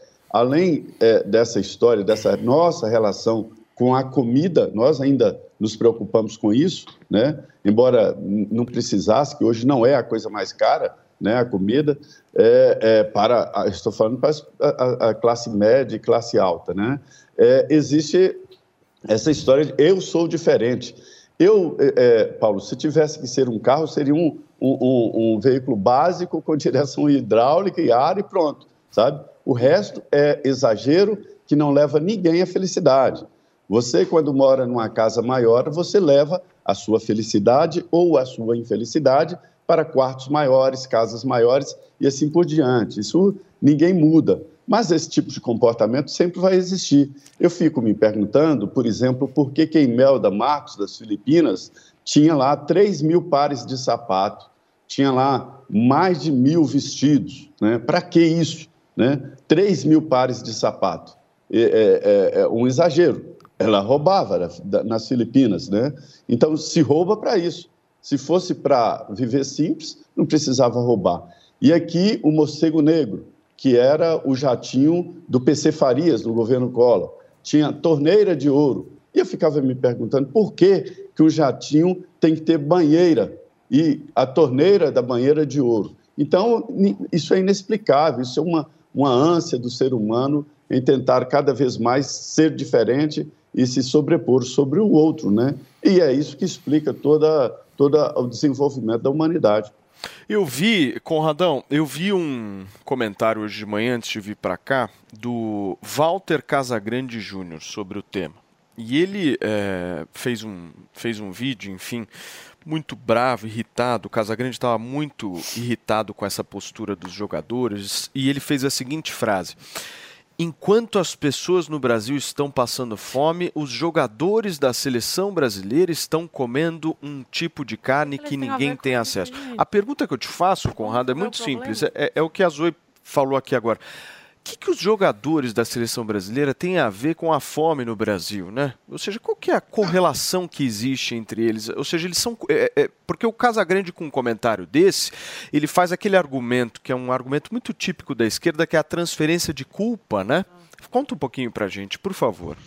Bom, dois pontos. Primeiro lugar, Casa Grande não existe, né? Que, que alguém quer falar do Casa Grande? A gente não pode botar respeito para essas pessoas, né? Porque, tipo, eu, eu não posso respeitar igual eu respeito Aristóteles, o Casa Grande. Então a gente não tem nem ouvir um cara desse falar. Exatamente por isso. Ó. Teve um cara que explicou isso muito bem. Que foi Ludwig von Mises, o pai do liberalismo, da escola austríaca, né? Ele tem nesse livrinho, e aí que alegria, né? Tu te lembrar na hora, buscar e saber até a página que tá.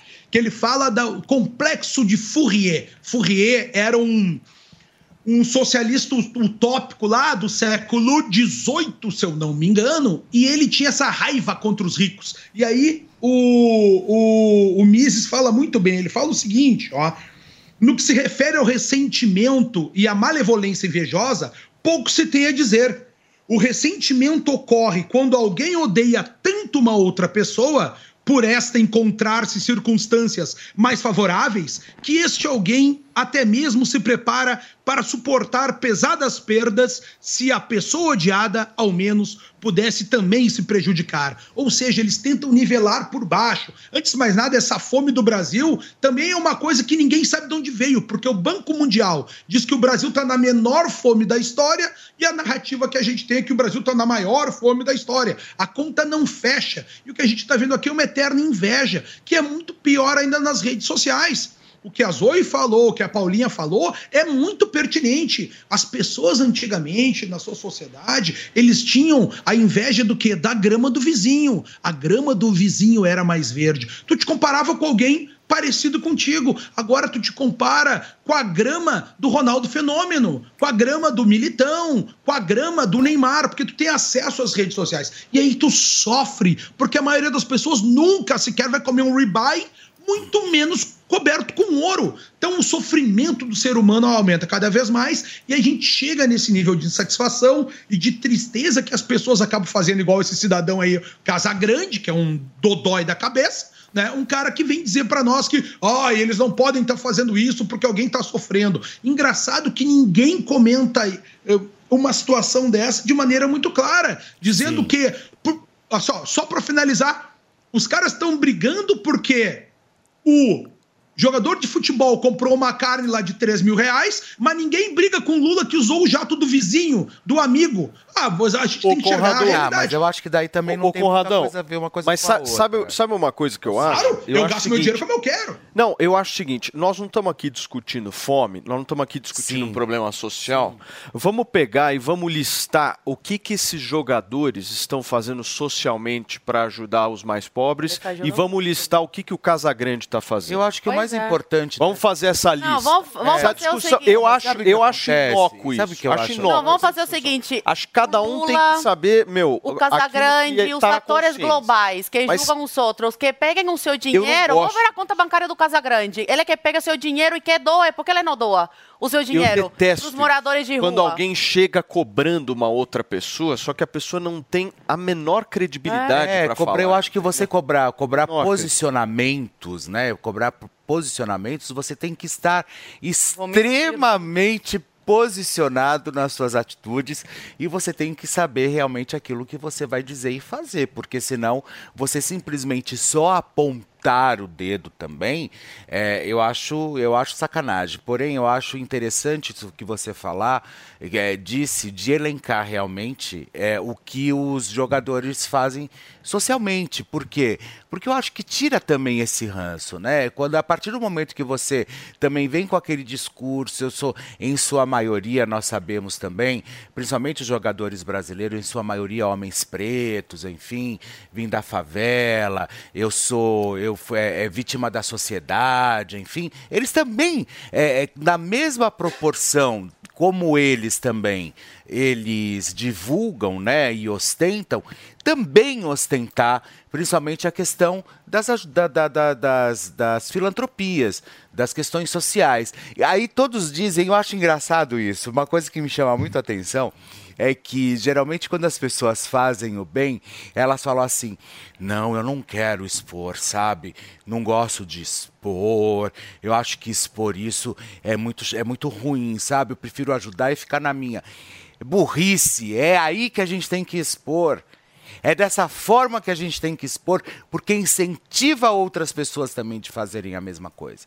Agora, quando você só expõe comendo a picanha forrada no ouro, óbvio que as outras pessoas vão querer fazer também. Agora, expõe que você ajuda, que você doa, que você doa milhões, que você faz isso ou que você ajuda tal instituição, que eu acho que daí, pelo menos, eu acho que você também vai mostrar e você vai abordar o assunto de outra forma e vai induzir também outras pessoas a fazerem a mesma E vou te falar, né, Fê, eu acho que não tem que ser também uma métrica isso, não é que eu tô, não é que eu tô dizendo do tipo, ah, olha, todo mundo tem obrigação de fazer isso, vamos pegar aqui uma planilha e verificar quanto que cada um. Não é isso, é que quando uma pessoa vai lá e aponta o dedo na outra, o dedo, este dedo aqui, ele volta, certo? Ele volta. Quando você vai lá, tá apontando, ele tá voltando para você. Então você vai ter que olhar para si e falar o que, que você tá fazendo.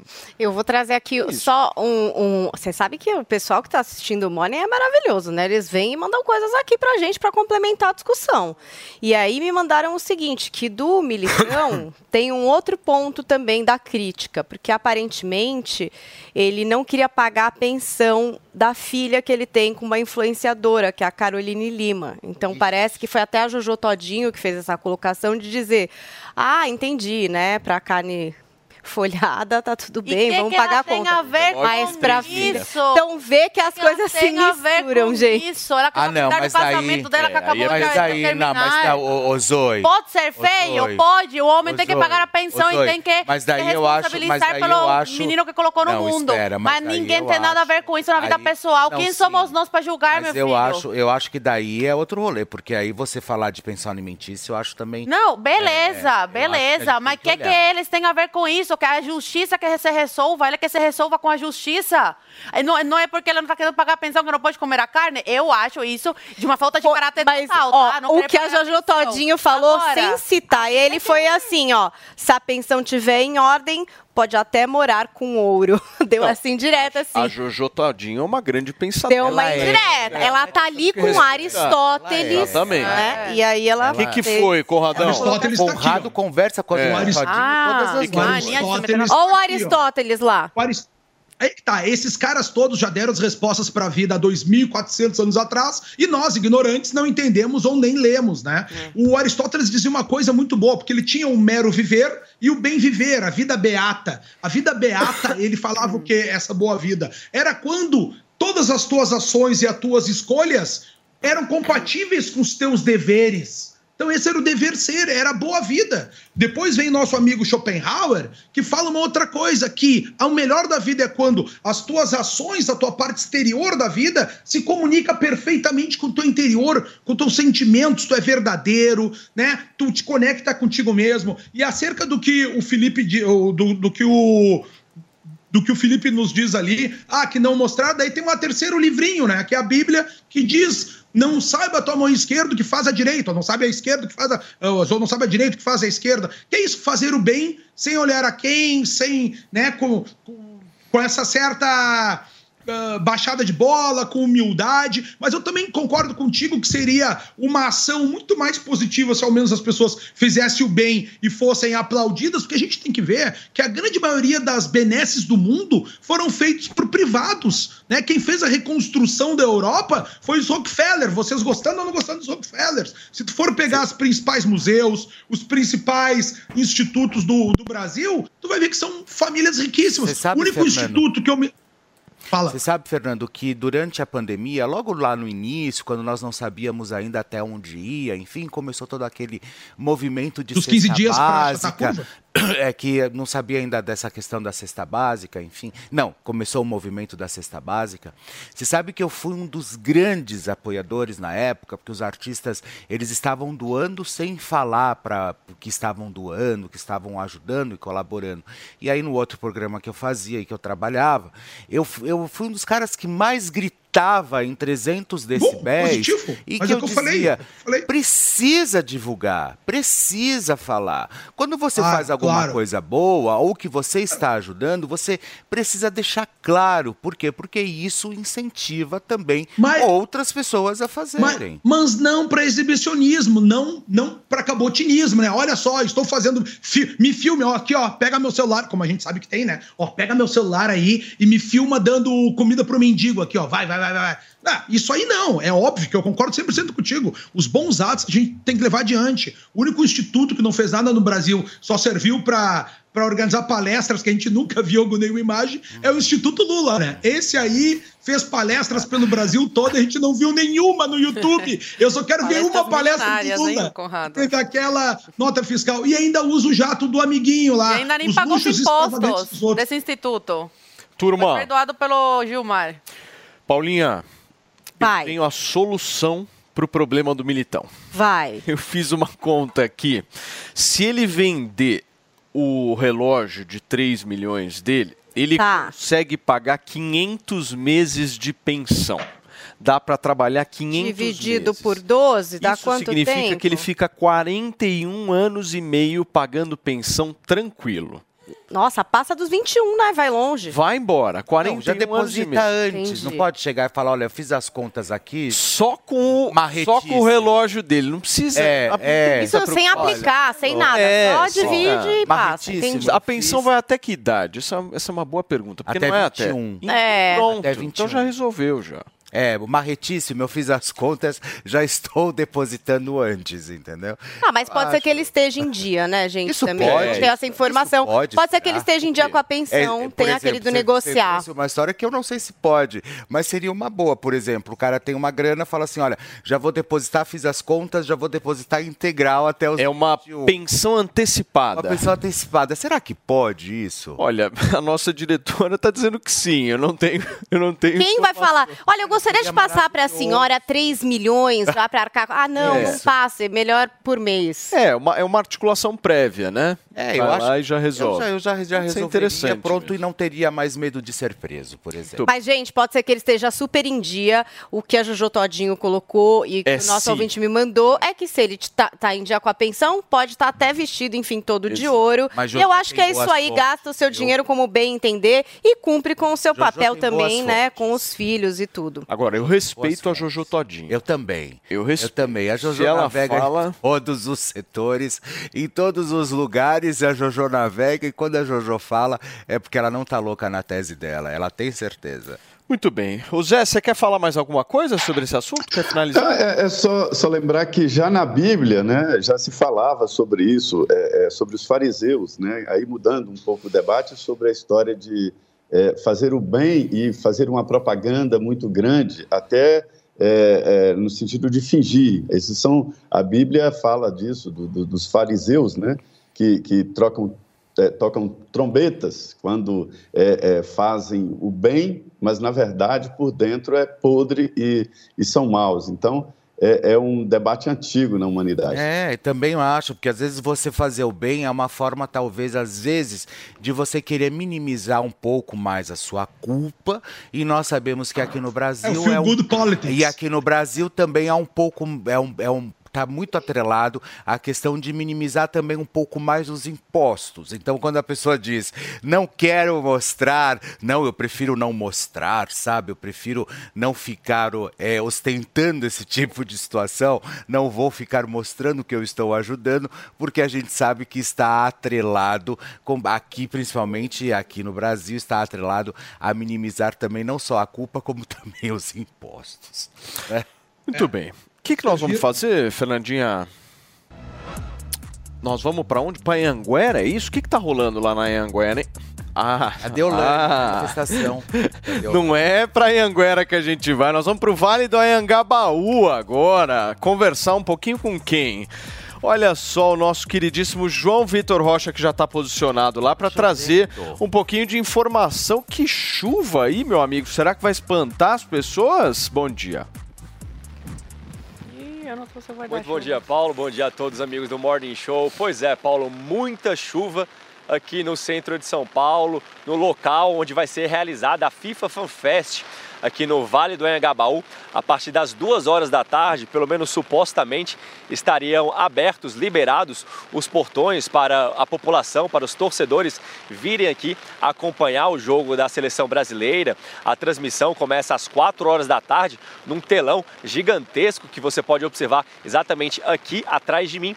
E logo depois do jogo teremos uma festa, teremos um show da dupla sertaneja Matheus e Cauã, uma das principais duplas sertanejas de maior sucesso aqui do Brasil. Ainda existem ingressos para quem quiser vir aqui. A expectativa é de 25 mil pessoas no Vale do Anhangabaú. É só entrar no site da FIFA FanFest, fazer a sua solicitação. O ingresso é de graça, imprimir ou pegar o QR Code e vir aqui para o Vale do Anhangabaú, entrar normalmente para esse showzão, para essa comemoração com pelo menos 25 mil pessoas, segundo a expectativa dos organizadores. E Paulo, eu estava conversando mais cedo com o Thiago e com a Lívia durante o JM porque estava um dia muito feio, né, aqui em São Paulo, o céu extremamente cinza e como você pode observar, começou a chover e choveu muito forte aqui no Vale do Anha- do Anhangabaú.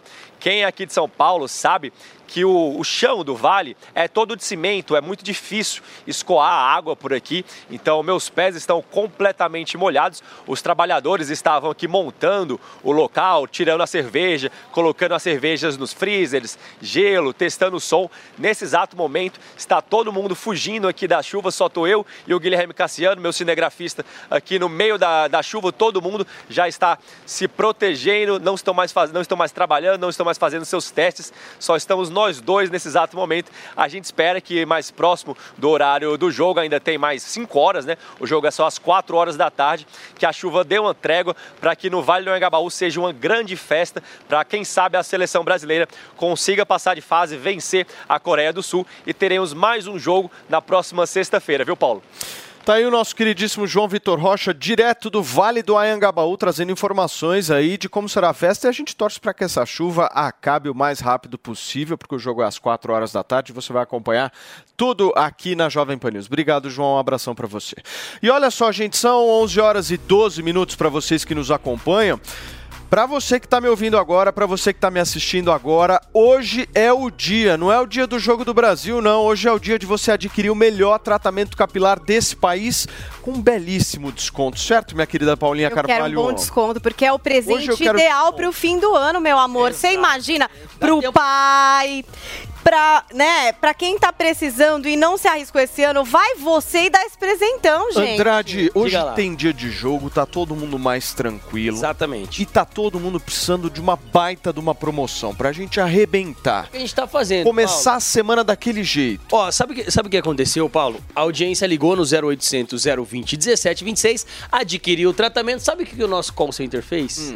Eles deram um desconto de lançamento, Paulo. Ah, Tá brincando. Você acredita Você nisso? conseguiu? Eles deram um desconto de lançamento pra quem ligou. Eu falei com o pessoal lá e tô autorizado a manter o desconto de lançamento, que é aquele descontão de um ano atrás, quando começou, com dois brindes. Então, gente, nós estamos aqui todos os dias mostrando pra audiência a eficácia do Hervik. Trouxemos o Luiz agora há pouco aqui, ó, com o antes e depois, que é sensacional, Paulo. As pessoas que estão usando o Hervik estão tendo resultados sensacionais. E você que está nos acompanhando aqui, que acha que não tem mais jeito, que fica reclamando aí, olha só esse antes e depois, Paulo. O Luiz Foi tem quantos muito anos? legal de 52, ver. Luiz? Pô, 52 anos Não, de isso idade. aí são dois Ó, meses de diferença. E presta né, atenção, dois meses de uso e dá uma, uma prestada atenção na barba e no cabelo. Pô. Com dois meses de uso, com 52 anos. Gente, para bom. de ficar se enganando, para de ficar usando outro tipo de produto, ficar tomando medicamento. Parte pro Hervik. É um tratamento que a gente sabe que tem dezenas de princípios ativos. Paulo, ó.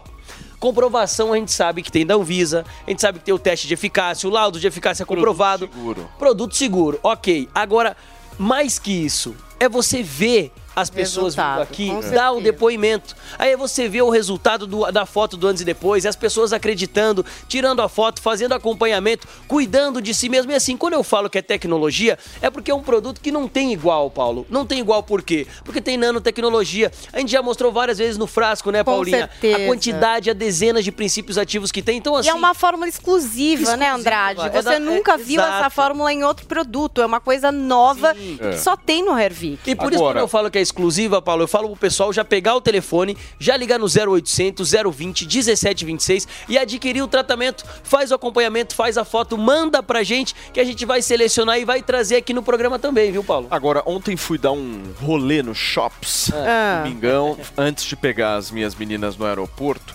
Aí fui dar um rolê no Shops, aí algumas pessoas vieram me abordar, né? Aham. E a gente fica super feliz quando as pessoas vêm abordar a gente, e principalmente as pessoas que compraram o Hervik e estão felicíssimas. Demais. Eu É encontrei, gente, eu né? Muito encontrei uma senhora que me parou ontem justamente pra falar, porra, comprei, tô gostando, e um senhor, cara, que falou, nossa, eu me surpreendi com o resultado, Paulo, tô passando todo Então, santo dia. E é uma errado. super ideia de Pô, isso é presente muito de fim legal. do ano, É, gente. é ideia de presente. Muito, muito E legal. é legal porque, por exemplo, a gente sempre demais. fala que o nosso corpo responde quando a gente é mais jovem.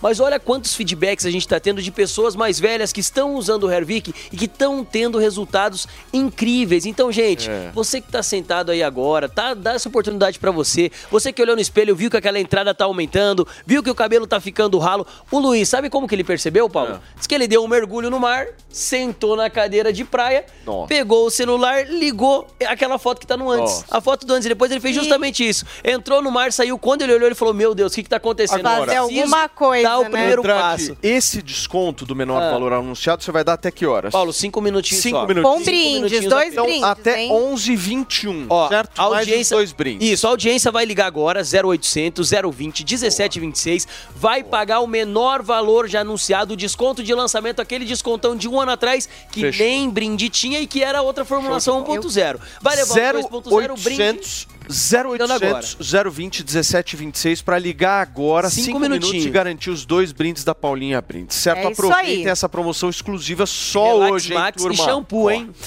Gente, eu vou fazer o seguinte: nós vamos para um rapidíssimo, muito curto intervalo comercial e na volta a gente traz mais informações sobre o jogaço de logo mais entre Brasil e Coreia. Não sai daí.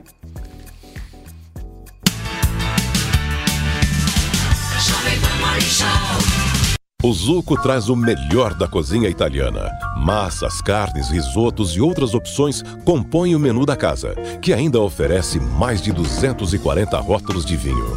Zuco, Rua Adoc Lobo, 1416.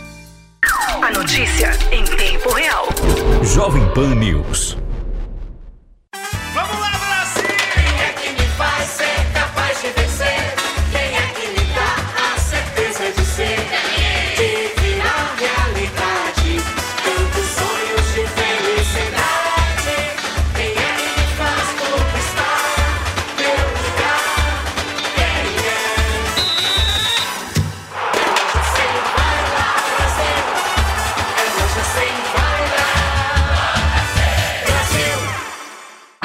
Chegou a hora de encarar as principais seleções do mundo.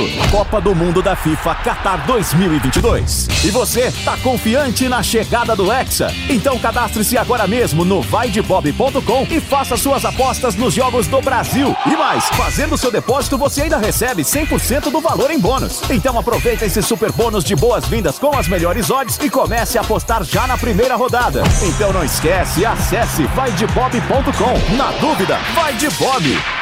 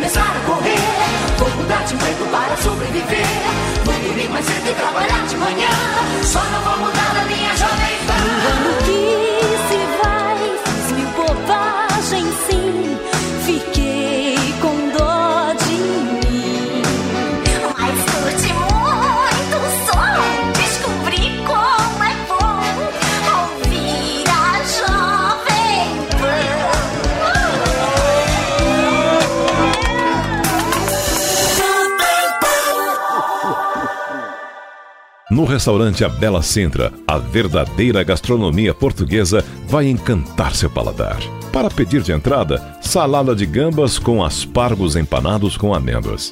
Sugestão de prato principal: o delicioso misto grelhado do mar com molho picante. Ou a lagosta a termidor com arroz puxado. E de sobremesa, trio de doces conventuais. Restaurante A Bela Sintra. Rua Bela Sintra, 2325 Jardim Paulista. Olá, mulheres positivas! Essa semana eu fui recebida pela Ebruce Miser e pela Karen da Mercedes-Benz Caminhões. Você perdeu? Confere aí o nosso papo. Perguntando para as mulheres caminhoneiras e as esposas né, cristais, o que que vocês precisam dentro desse caminhão para que a gente consiga ajudar vocês no dia a dia. Aí a gente recebeu vários pedidos e eu posso dizer hoje eu me sinto muito confortável que a gente conseguiu atender realmente os, os pedidos. É, a gente tem dentro desse caminhão. Para começar, né, a gente tem é, várias áreas para guardar as coisas das, delas, né, que, que foi uma coisa que foi pedido muito. A gente tem secador de cabelo, a gente tem um camarim com luz, com espelho. Temos uma área de uma mini cozinha, tem uma geladeira, tem fogão, a indução, é, fogão indução.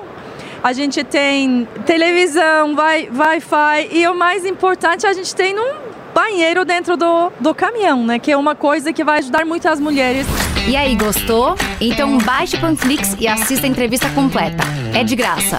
Oferecimento TIM, TIM e Mulheres Positivas, um app com oportunidades para todas. linha. Não sou só jornalista, mas também sou torcedor, então eu estou aqui na expectativa mesmo de uma bela partida logo mais.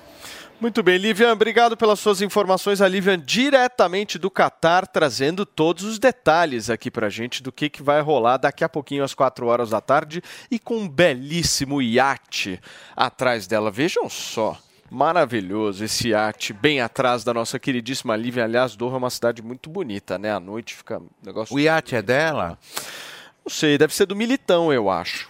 Deve ser do Militão. Coitado do Militão também. Ah, hein?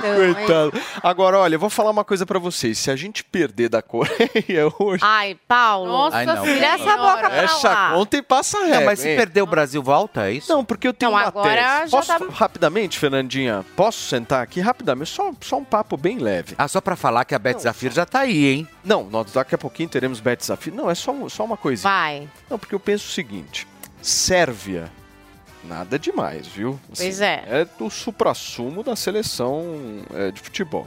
Suíça, mesma coisa. Não é lá. Não é. Perdemos do Camarão, certo? Pois Ah, é. Aí perdeu o Camarão. Teve isso. A gente Pois não é. tá querendo comentar aqui. Mas aquilo lá foi teve pura falha isso. técnica, Foi- né? Não, mas tudo, mas Foi perdeu. Mas perdeu, Perdeu, gente. né? Não foi legal. Eu 2x0, fiquei 1x0 desanimada. sofrida e perdeu pro Camarão. Tá. Agora vai jogar contra a Coreia. Hoje, pelo menos eu penso assim, Ah. se quiser ganhar a Copa do Mundo, Tem que dar é um pra showzinho. explodir hoje. Hoje tem que arrebentar 5x0, 4x0. Será que vai, Paulo? Passar Eu tô louca por esses desses gols. caras, meu. Os caras mandam eles lá pra Netflix, ô Paulinha. O Neymar fez Round até six, cabelo, six descoloriu lá. o É. cabelo e tudo. Não, Descoloriu? eu penso isso. Aí depois, Mas será que ele tá melhor do tornozelo? Fê, Espero que sim, né? Que ele esteja se bem. a gente ganhar hoje, a Sei. gente vai pegar ou Croácia ou Japão, que também, Ai, nossa, assim, que- não é Mas nada. tem dado umas zebras, não tem, Paulo? Tudo bem, mas não é nada. Não com a gente, né? Eu acho Show. Não, zebra não. Show são pra lá. duas zebras, né? Não só uma. Então. São 22. O Brasil só vai ser testado na semi. É. Eu acho que pode dar Brasil e Argentina. Aí, Aí eu quero ver. Nossa, perder pra Argentina, que vai Aí eu quero. Por isso que hoje eu acho, minha querida cubaninha, que Tem nós que dar um show. arrebentar hoje. Não, é. Eu quero ver um Não dá grande pra ter show hoje. dificuldade contra a Coreia. Vocês me desculpem. Não dá? Não, lógico. Tá. Sinto muito. Agora, eu, eu acho assim que no último jogo. Perdão, pessoal, no último fazendo jogo de sexta-feira, ali foi falha técnica, colocar reserva, o time reserva pra jogar, gente. Tudo Ué, bem. mas você não Eu acho que ele precisava ganhar quis os outros mas ele tirou- descansarem um pouco, Ele né? tirou todo mundo do jogo. Eu achei soberba também. É, eu achei. Sexta-feira, lembra? Eu achei bem achou? esquisito, assim. Eu Eu achei. achei, assim. Porque não é uma decisão qualquer, né? É, É, uma é decisão Copa. mundial, uma decisão é uma Copa do Mundo, gatinho. Ô, Titi, vamos lá. E a gente vai. teve mais um lesionado. Ajuda né? a gente a Saiu, gostar tudo de bem. você um pouquinho. Era reserva, mas agora estamos sem Tudo ele. bem. Turma, já que nós estamos falando aqui de polêmica, Fê, conta pra gente o que está acontecendo com a atriz Cássia Kiss. Primeiro, vamos dar uma olhadinha no vídeo que rolou, né? Que tá repercutindo bastante nas redes sociais. Dá uma olhada. da Conceição Aparecida. Rogai por nós e livrai-nos do comunismo! Assim seja. Tá aí, Fê. Série que ela tá gravando. É sério? O filme, eu tô começando a achar isso. Quem que levantou essa Porque, hipótese gente, de que ela poderia estar fazendo um laboratório para um personagem? Eu não me Gente, lembro se foi o porque, Feltrin, assim, quem que escreveu um texto quando nesse o, sentido? o Zé, o Zé de Abreu traz a questão né, das medicações e ela fala que já tá alinhado. Enfim, gente, o que, que é isso? Cássia, pelo amor de Deus, aonde ela tá com essa história toda, pessoal? Que coisa esquisita. Eu, eu, eu fico triste de ver uma cena como essa. Porque você começa a perceber que extrapola toda a possibilidade realmente de uma pessoa, por mais que queira realmente aí lutar pelo seu direito civil, pelo seu direito de patriota, enfim, que nós sabemos que isso vale a pena, mas não precisa exagerar dessa forma, sendo uma das maiores atrizes do Brasil. Ela se coloca num papel extremamente vulnerável quando ela age dessa forma, sendo quem ela é. Então, assim, não acho que toda forma de manifestação e toda conquista ela vem através de manifestações, mas chegar ao ponto de você realmente se ajoelhar e ter aquele grito, o comunismo, gente, por favor, não tá isso está completamente já fora de contexto de uma suposta, de um suposto movimento realmente para conquistar alguma O coisa. que, que você acha, Zoe? Não, eu não concordo com o Felipe, não. Qual é o problema dela pedir a Deus para que o Brasil não vire um país comunista? Você também, Não, a- não, você, não. com- você também acha que o comunismo não existe, que a teoria da conspiração, que é coisa da nossa primeiro, cabeça? em primeiro lugar, eu não foi isso que eu disse. O que eu Porque- disse, na verdade, foi o seguinte: eu estou falando da questão da Cássia Kiss específico. Mas por que eu que não tá gosto de ver ela, eu Ela não gosto de pessoa ver, católica. eu não gosto de ver a ela nessa terço. situação, nessa situação que nós sabemos que já é completamente reincidente quando ela vem de trás e que ela já vem manifestando e que ela já vem fazendo absolutamente tudo isso. Eu acho assim. Eu vejo como intolerância religiosa isso. Não, eu acho que não é intolerância religiosa. Hum. Eu não estou falando, eu não estou falando de intolerância religiosa e muito e tão pouco eu estou dizendo sobre a questão do, do- da questão partidária da Cássia Kiss. Não acho. Eu não gosto de ver ela nessa situação. Ela, eu não ela gosto. está, ela é eu uma acho que ela, pessoa ela- cristã, ela é uma pessoa católica, católico, reza o terço mesmo, ajoelhado. Ela está com medo e um medo legítimo do comunismo. O Foro de São Paulo está tomando conta da América Latina. Basta ver aí que poucos países se salvam. A grande parte dos países hoje da América Latina são dominados pela esquerda. Cuba está aí para provar, Venezuela está aí para provar que o comunismo existe sim. Eles estão querendo, a esquerda quer taxar a direita de fanático, de que somos loucos, de que tudo teoria da conspiração, assim como faziam com o Foro de São Paulo. E hoje tem vários vídeos aí que confirmam que o Foro de São Paulo existe sim. E o Lula, o próprio Lula, tem vídeos que fala sobre o Foro de São Paulo. Ele foi um dos fundadores. Então a Cásia tem um medo legítimo que mais da metade do povo brasileiro tem esse medo também. Agora, se fosse uma mãe de santo na rua, fazendo lá o que o, eh, pessoas dessa religião eh, fazem, né? Eh, enfim, colocando em prática aí a sua religião. E a gente criticasse ou a Mas a gente desse o risada. A mãe de santo Não, é aqueles cultos que, que fazem. Aqueles cultos que fazem. Se fosse al- algum cristão dando risada ou debochando e falando, gente, olha isso, que loucura. O que aconteceria? Ah, intolerância religiosa. Agora, um cristão, um cristão não pode pedir a Deus para salvar o, o Brasil do comunismo, não pode rezar o terço, porque aí vira chacota. Aí pode dar risada de cristão, pode falar que é louco. A Cássia tem alguns posicionamentos que eu acho radicais mesmo. Por exemplo, essa questão aí é, de, de gays e tal. Eu discordo dela. Agora, dar risada, achar que ela tá louca porque ela tá professando a fé dela, aí eu vejo como intolerância religiosa. Para vocês que nos acompanham aqui na Jovem Pan, são 11 horas e 30 minutos. Pediu, Fê? Sim, mas daqui a pouquinho a gente vai ter quem aqui? Beth Zafir. Elizabeth Zafir, Mulher de Ferro. Daqui a pouquinho aqui nos estúdios da Jovem Pan, aqui conosco no Morning Show. Muito bem. Meu querido Fernando Conrado, como é que você vê isso? eu discordo aí do que o, do que o Felipe estava falando, porque ao menos é um ato de coragem dela, quando todo mundo estava quieto, né? E aí a gente começa a pensar: para quem que ela tem que pedir alguma coisa? Para a justiça? A justiça já falou que não vai entregar respostas. Para o nosso Congresso, nosso Senado falou que não vai questionar os juízes que estão fazendo esses abusos de poder. O Renan Calheiros, nosso Senado também, está fazendo uma lei que vai perseguir quem se mani- manifestar contra. Se ela coloca na internet, ela vai ser censurada pela nossa Suprema Corte. Sobrou rezar, né? Ficar de joelhos e gritar aí mesmo. Né? O Meu pai dizia, ah, vai chorar pro bispo.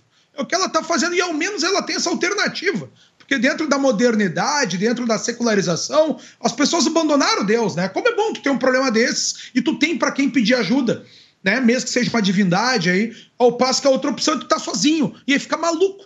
Porque a gente tá vendo muita gente aí passando por, por, por, por transtornos durante esse período eleitoral, durante esse período político que acaba sofrendo cada vez mais por nem ter uma saída. O Brasil, a gente está vendo aí sofrendo abusos pela Suprema Corte, ah, esses abusos não são combatidos por quem poderia assegurar, que é o nosso Senado Federal, inclusive o nosso próprio Senado aí está fazendo agora uma perseguição contra quem se manifesta. Esse é o Brasil que a gente vive.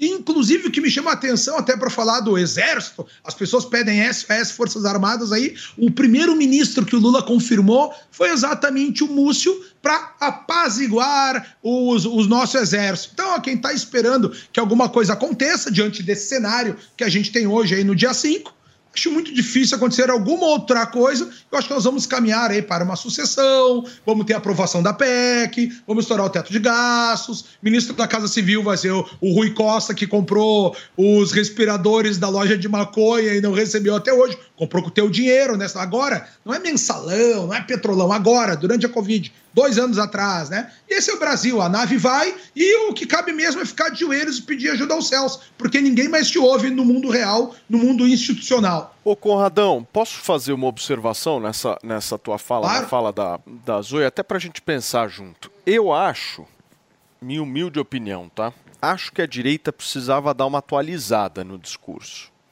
Eu acho que esse papo, vamos lutar contra o comunismo, meu, isso aí não vai mais colar.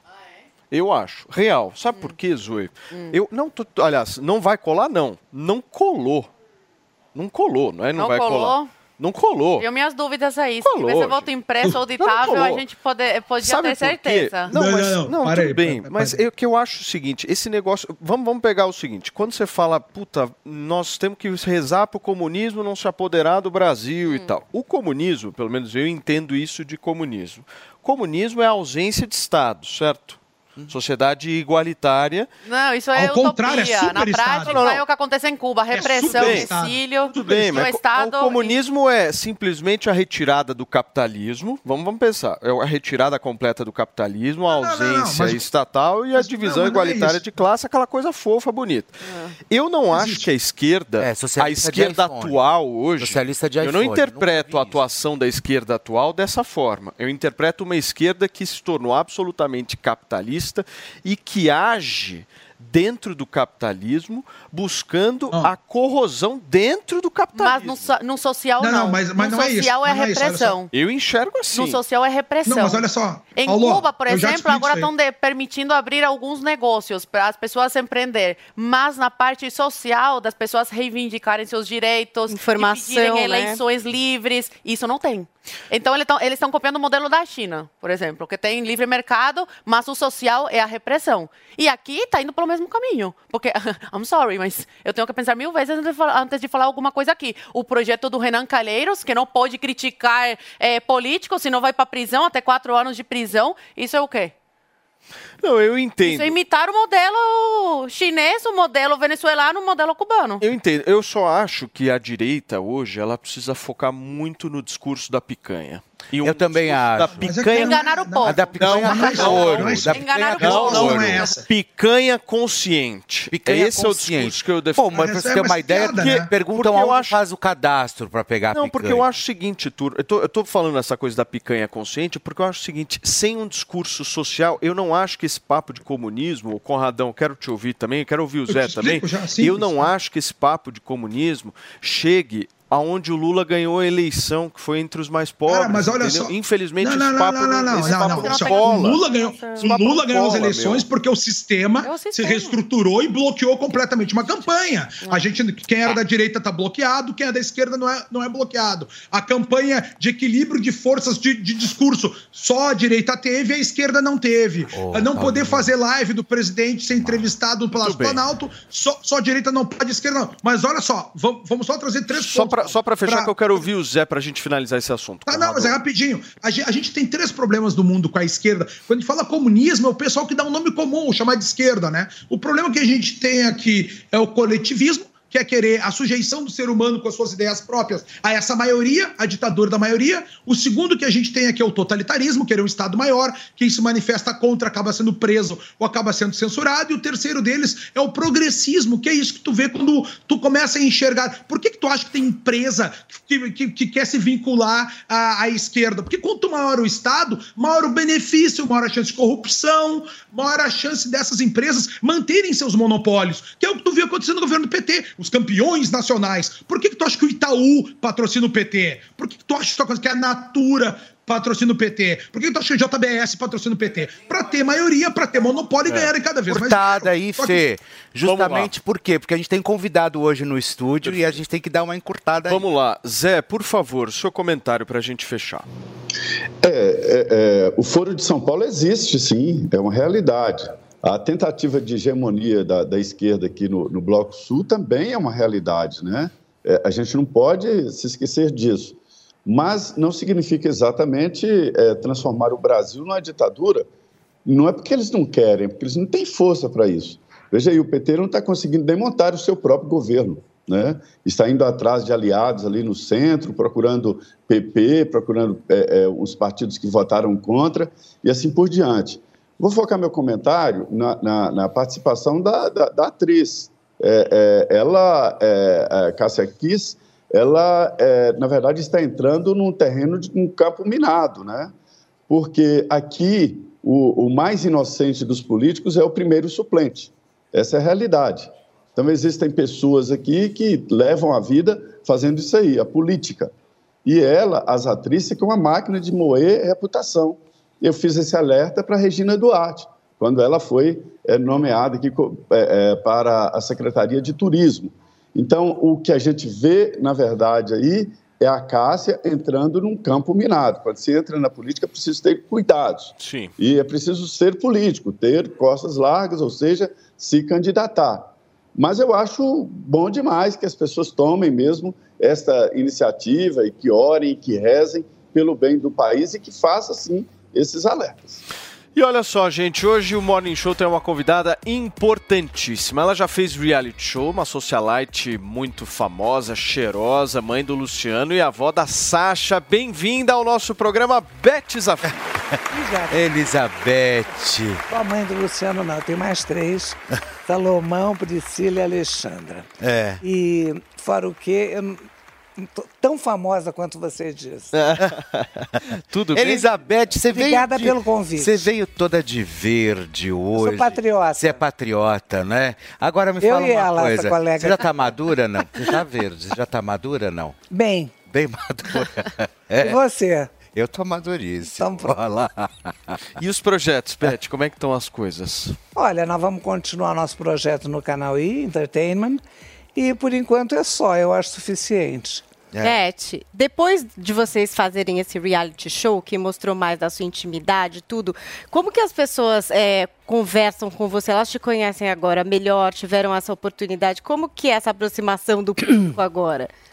Olha, de uma forma muito natural e muito prazerosa, porque as pessoas viram que eu não sou aquele mito que achavam que eu era, que eu sou normal como todo mundo é, que eu sou muito pé no chão, que eu sou muito autêntica, muito verdadeira, e tudo aquilo que eu mostrei no programa é o que realmente é.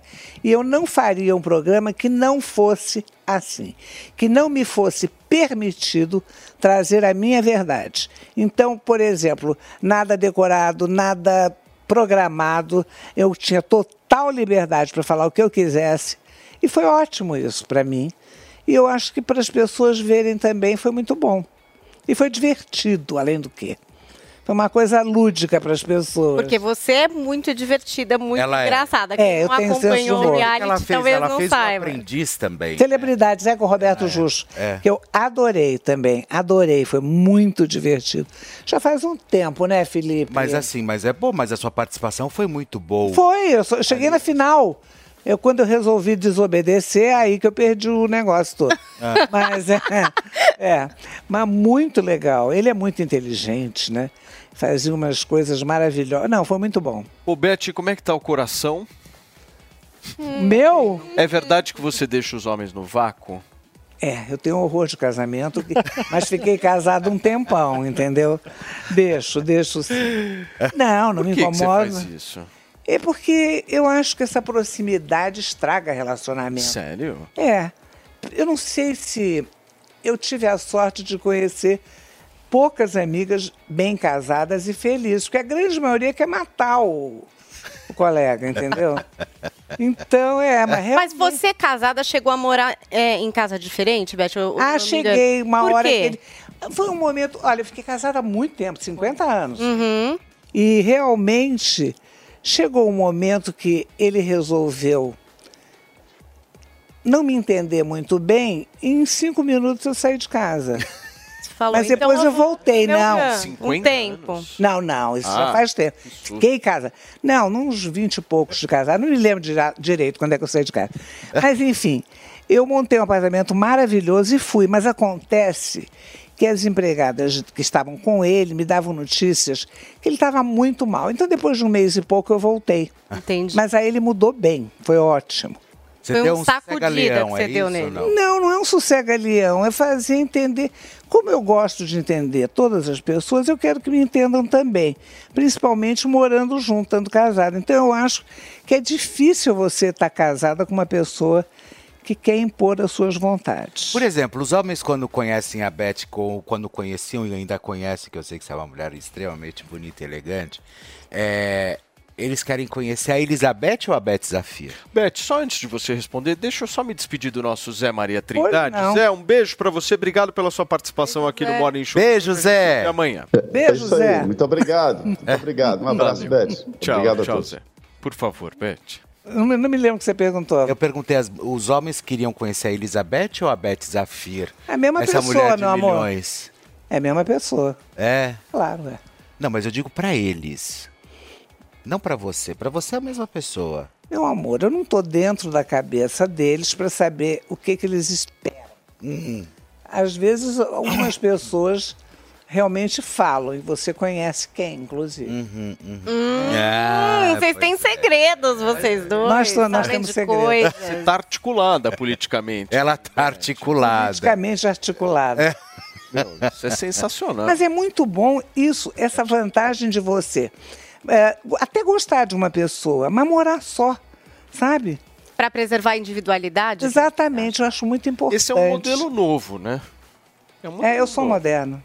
Você é mesmo, Beth. E eu- deixa eu te perguntar uma coisa, porque muito, muita gente te descreve, vai, te acredita ali como socialite. Detesto Que é um título que você rejeita e você é uma Rejeito, mulher é. que trabalhou, mesmo tendo uma família muito rica, você sempre optou por trabalhar, trabalhou Sim. no consulado de Israel, sempre Nossa, foi muito sabe produtiva. mesmo. Ah, meu amor, mas aqui a gente linda. estuda muito quem vem. Queria que você falasse um pouco sobre, você acha que ainda existe lugar para uma socialite dessa maneira que as pessoas entendem? Ou hoje as pessoas também já se desconstruíram e mesmo quem é considerado socialite já está em outro lugar, já está trabalhando, já Olha- está mais pé no chão, como você disse que você é? Sim, mas eu acho que tem muita gente ainda que se considera uma socialite, que quer dizer luzes da sociedade em inglês, que é um termo americano. Mas eu acho bobagem isso, sabia? Tem muita mulher, sim, que ainda se considera, mas elas precisam acordar, começar a trabalhar, começar a ver que a vida é outra. Porque, inclusive, não é só pela necessidade de trabalhar, necessidade é, é, financeira, é pela necessidade interna. Você tem que fazer alguma coisa de útil na vida. Senão, para que, o porquê da tua existência? Ô, Beth, posso te fazer uma pergunta Claro. nessa linha? A gente comentou hoje aqui no Morning Show uma polêmica grande, né, Sobre- Fê? é. Sobre Sobre- a picanha de ouro lá Hum. do, do, Do Catar. Catar. Ah, do shake. Que os que jogadores... Custa uma fortuna. Pois é. Mil dólares a picanha. Pois é. Aí os jogadores foram lá, o Ronaldo foi lá junto com eles, Vinícius É, eu vi. e tal, alguns É. zagueiros e tal. E aí deu um- uma baita repercussão, uma polêmica muito grande, porque disseram que eles estavam ostentando. Eu queria que você falasse um pouco sobre essa coisa da ostentação hoje em dia. Como é que você vê isso? Como é que eu vejo? Eu vejo da seguinte forma: eu acho que todo mundo tem o direito de fazer o que quiser da sua própria vida. Então, por exemplo, eu não acho uma coisa simpática, não acho elegante uma ostentação. Mas também não vou criticar quem gosta. Você tem que dar o direito, por exemplo, desses jogadores ostentarem o que quiserem.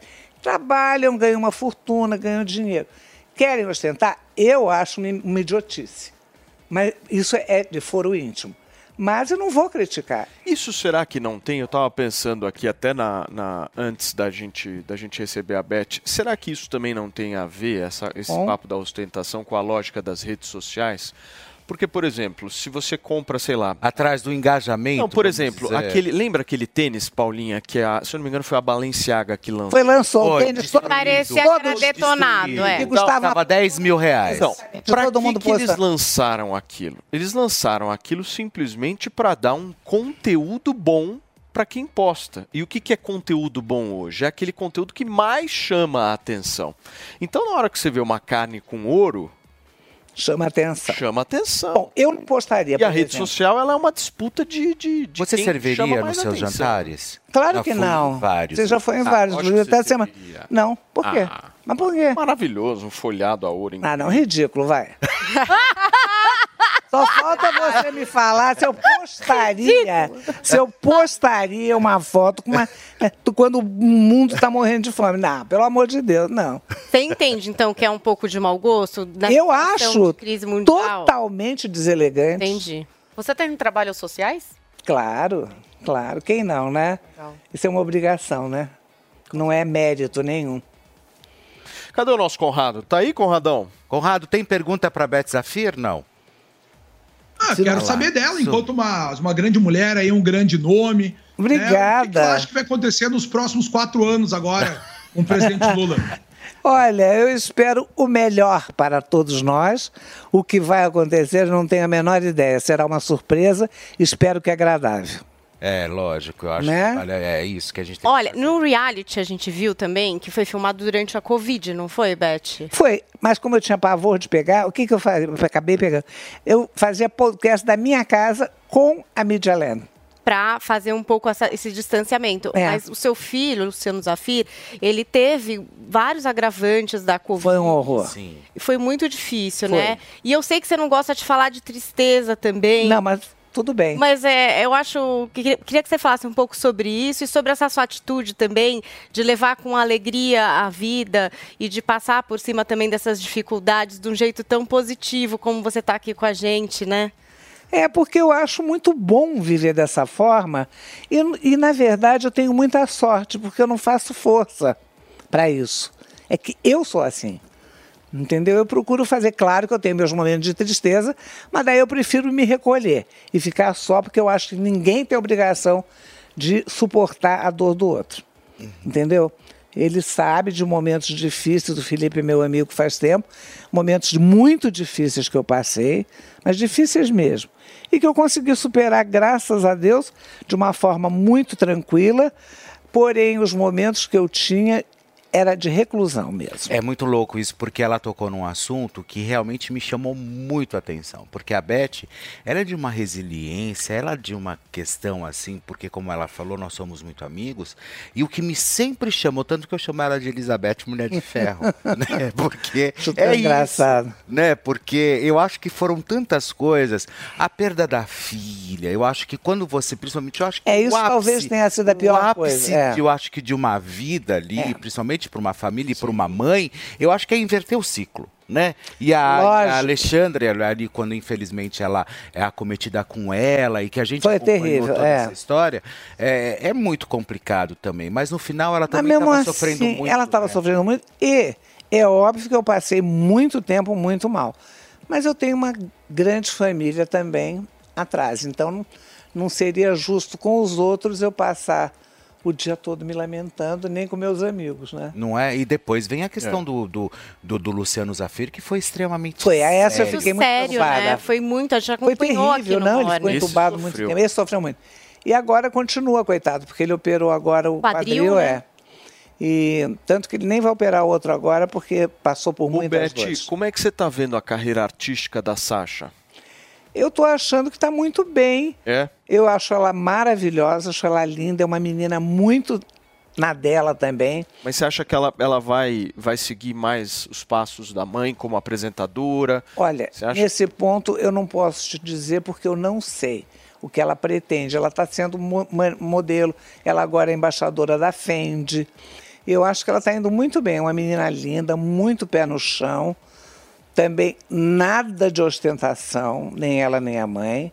Então, realmente, é uma menina que eu admiro muito. Queria- Espero que ela vá longe na vida e acredito que vá, porque ela é bem inteligente. Beth, a gente estava falando aqui também do caso da Cássia Kiss, que tem esse lance de muita religi- religiosidade. E a religião é uma coisa muito presente também Na na, minha sua vida, é. vida, não é? Você falou até graças a Deus. Muito. É alguma coisa que ajuda muito nos momentos de crise? Mas não tenha dúvida, eu acho que é- não é uma coisa que ajuda muito, é a única coisa que ajuda. É a única. Eu tenho pena de quem não sente o que eu sinto, a certeza que eu tenho da presença de Deus. Então, eu tenho pena de quem não tem isso, porque aí não tem quase nada. Você fala, so- você fala de fé ou de religião? Fé. Fé. Fé. Fé. Mais do que tudo. Não religião. Não. Religião, cada um que tem a sua. Ô, Beth, e eu queria voltar naquele tema lá do, da ostentação que eu achei boa. Do ouro. É, O Paulo tá muito intrigado. Paulo, com isso você é uma hoje. picanha, umas navetes, uns brilhantes. esse tema da ostentação custar é 10 maravilhoso. mil dólares em vez de mil. Não, porque esse tema da ostentação, ele mostra muito o quadro social que a gente tem hoje, né? Sim. Claramente. A gente tem muita gente, eu queria muito ouvir a tua opinião sobre isso, Tá. que gosta de apontar o dedo na cara dos outros e de alguma forma cobrar dessa pessoa uma certa postura. Como é que você vê isso? Porque por muitas vezes essas pessoas, elas cobram dos outros aquilo que elas não fazem. fazem. Como é que você vê isso? Eu acho péssimo, claro. Agora, eu não tô, eu queria que você me explicasse melhor. Cobrar o quê? Em que Uhum. Por sentido? exemplo, vamos A resgatar ostentação de novo? Não. É, vamos, vamos resgatar o caso, por exemplo, dos jogadores da seleção brasileira que, enfim, estão sendo cobrados. Eu é, mostrar o VTzinho pra ela. de. Nós temos aí? Tem, tem Quer? um VT, não tem um VT do churrasco? Cadê o. Tem Pode aí, ir buscando pra Beth poder assistir as imagens. Tá, o que, que você quer dizer? Qual que é a crítica? A crítica é o seguinte: aqui a gente vai coloca esse- esses pontos aqui, porque a gente não gosta de tumulto, de É maneira verdade. nenhuma, Tá. polêmica. Nós não é gostamos coisa- de opiniões. Opiniões, é, que é exatamente. muito importante. Polêmica. claro. Olha aí, ó, Beth. amor Olha o Ronaldão aí, ó. Olha lá, o Dá uma olhada. aí. Ah, eu vi esse vídeo. É, pois é. Pois vi. é, tá esses lá. são jogadores da seleção brasileira. O que, que aconteceu Olha a peça nesse final de semana? Esse vídeo vazou, circulou nas publicado, redes sociais, é, foi nas publicado, redes, sim.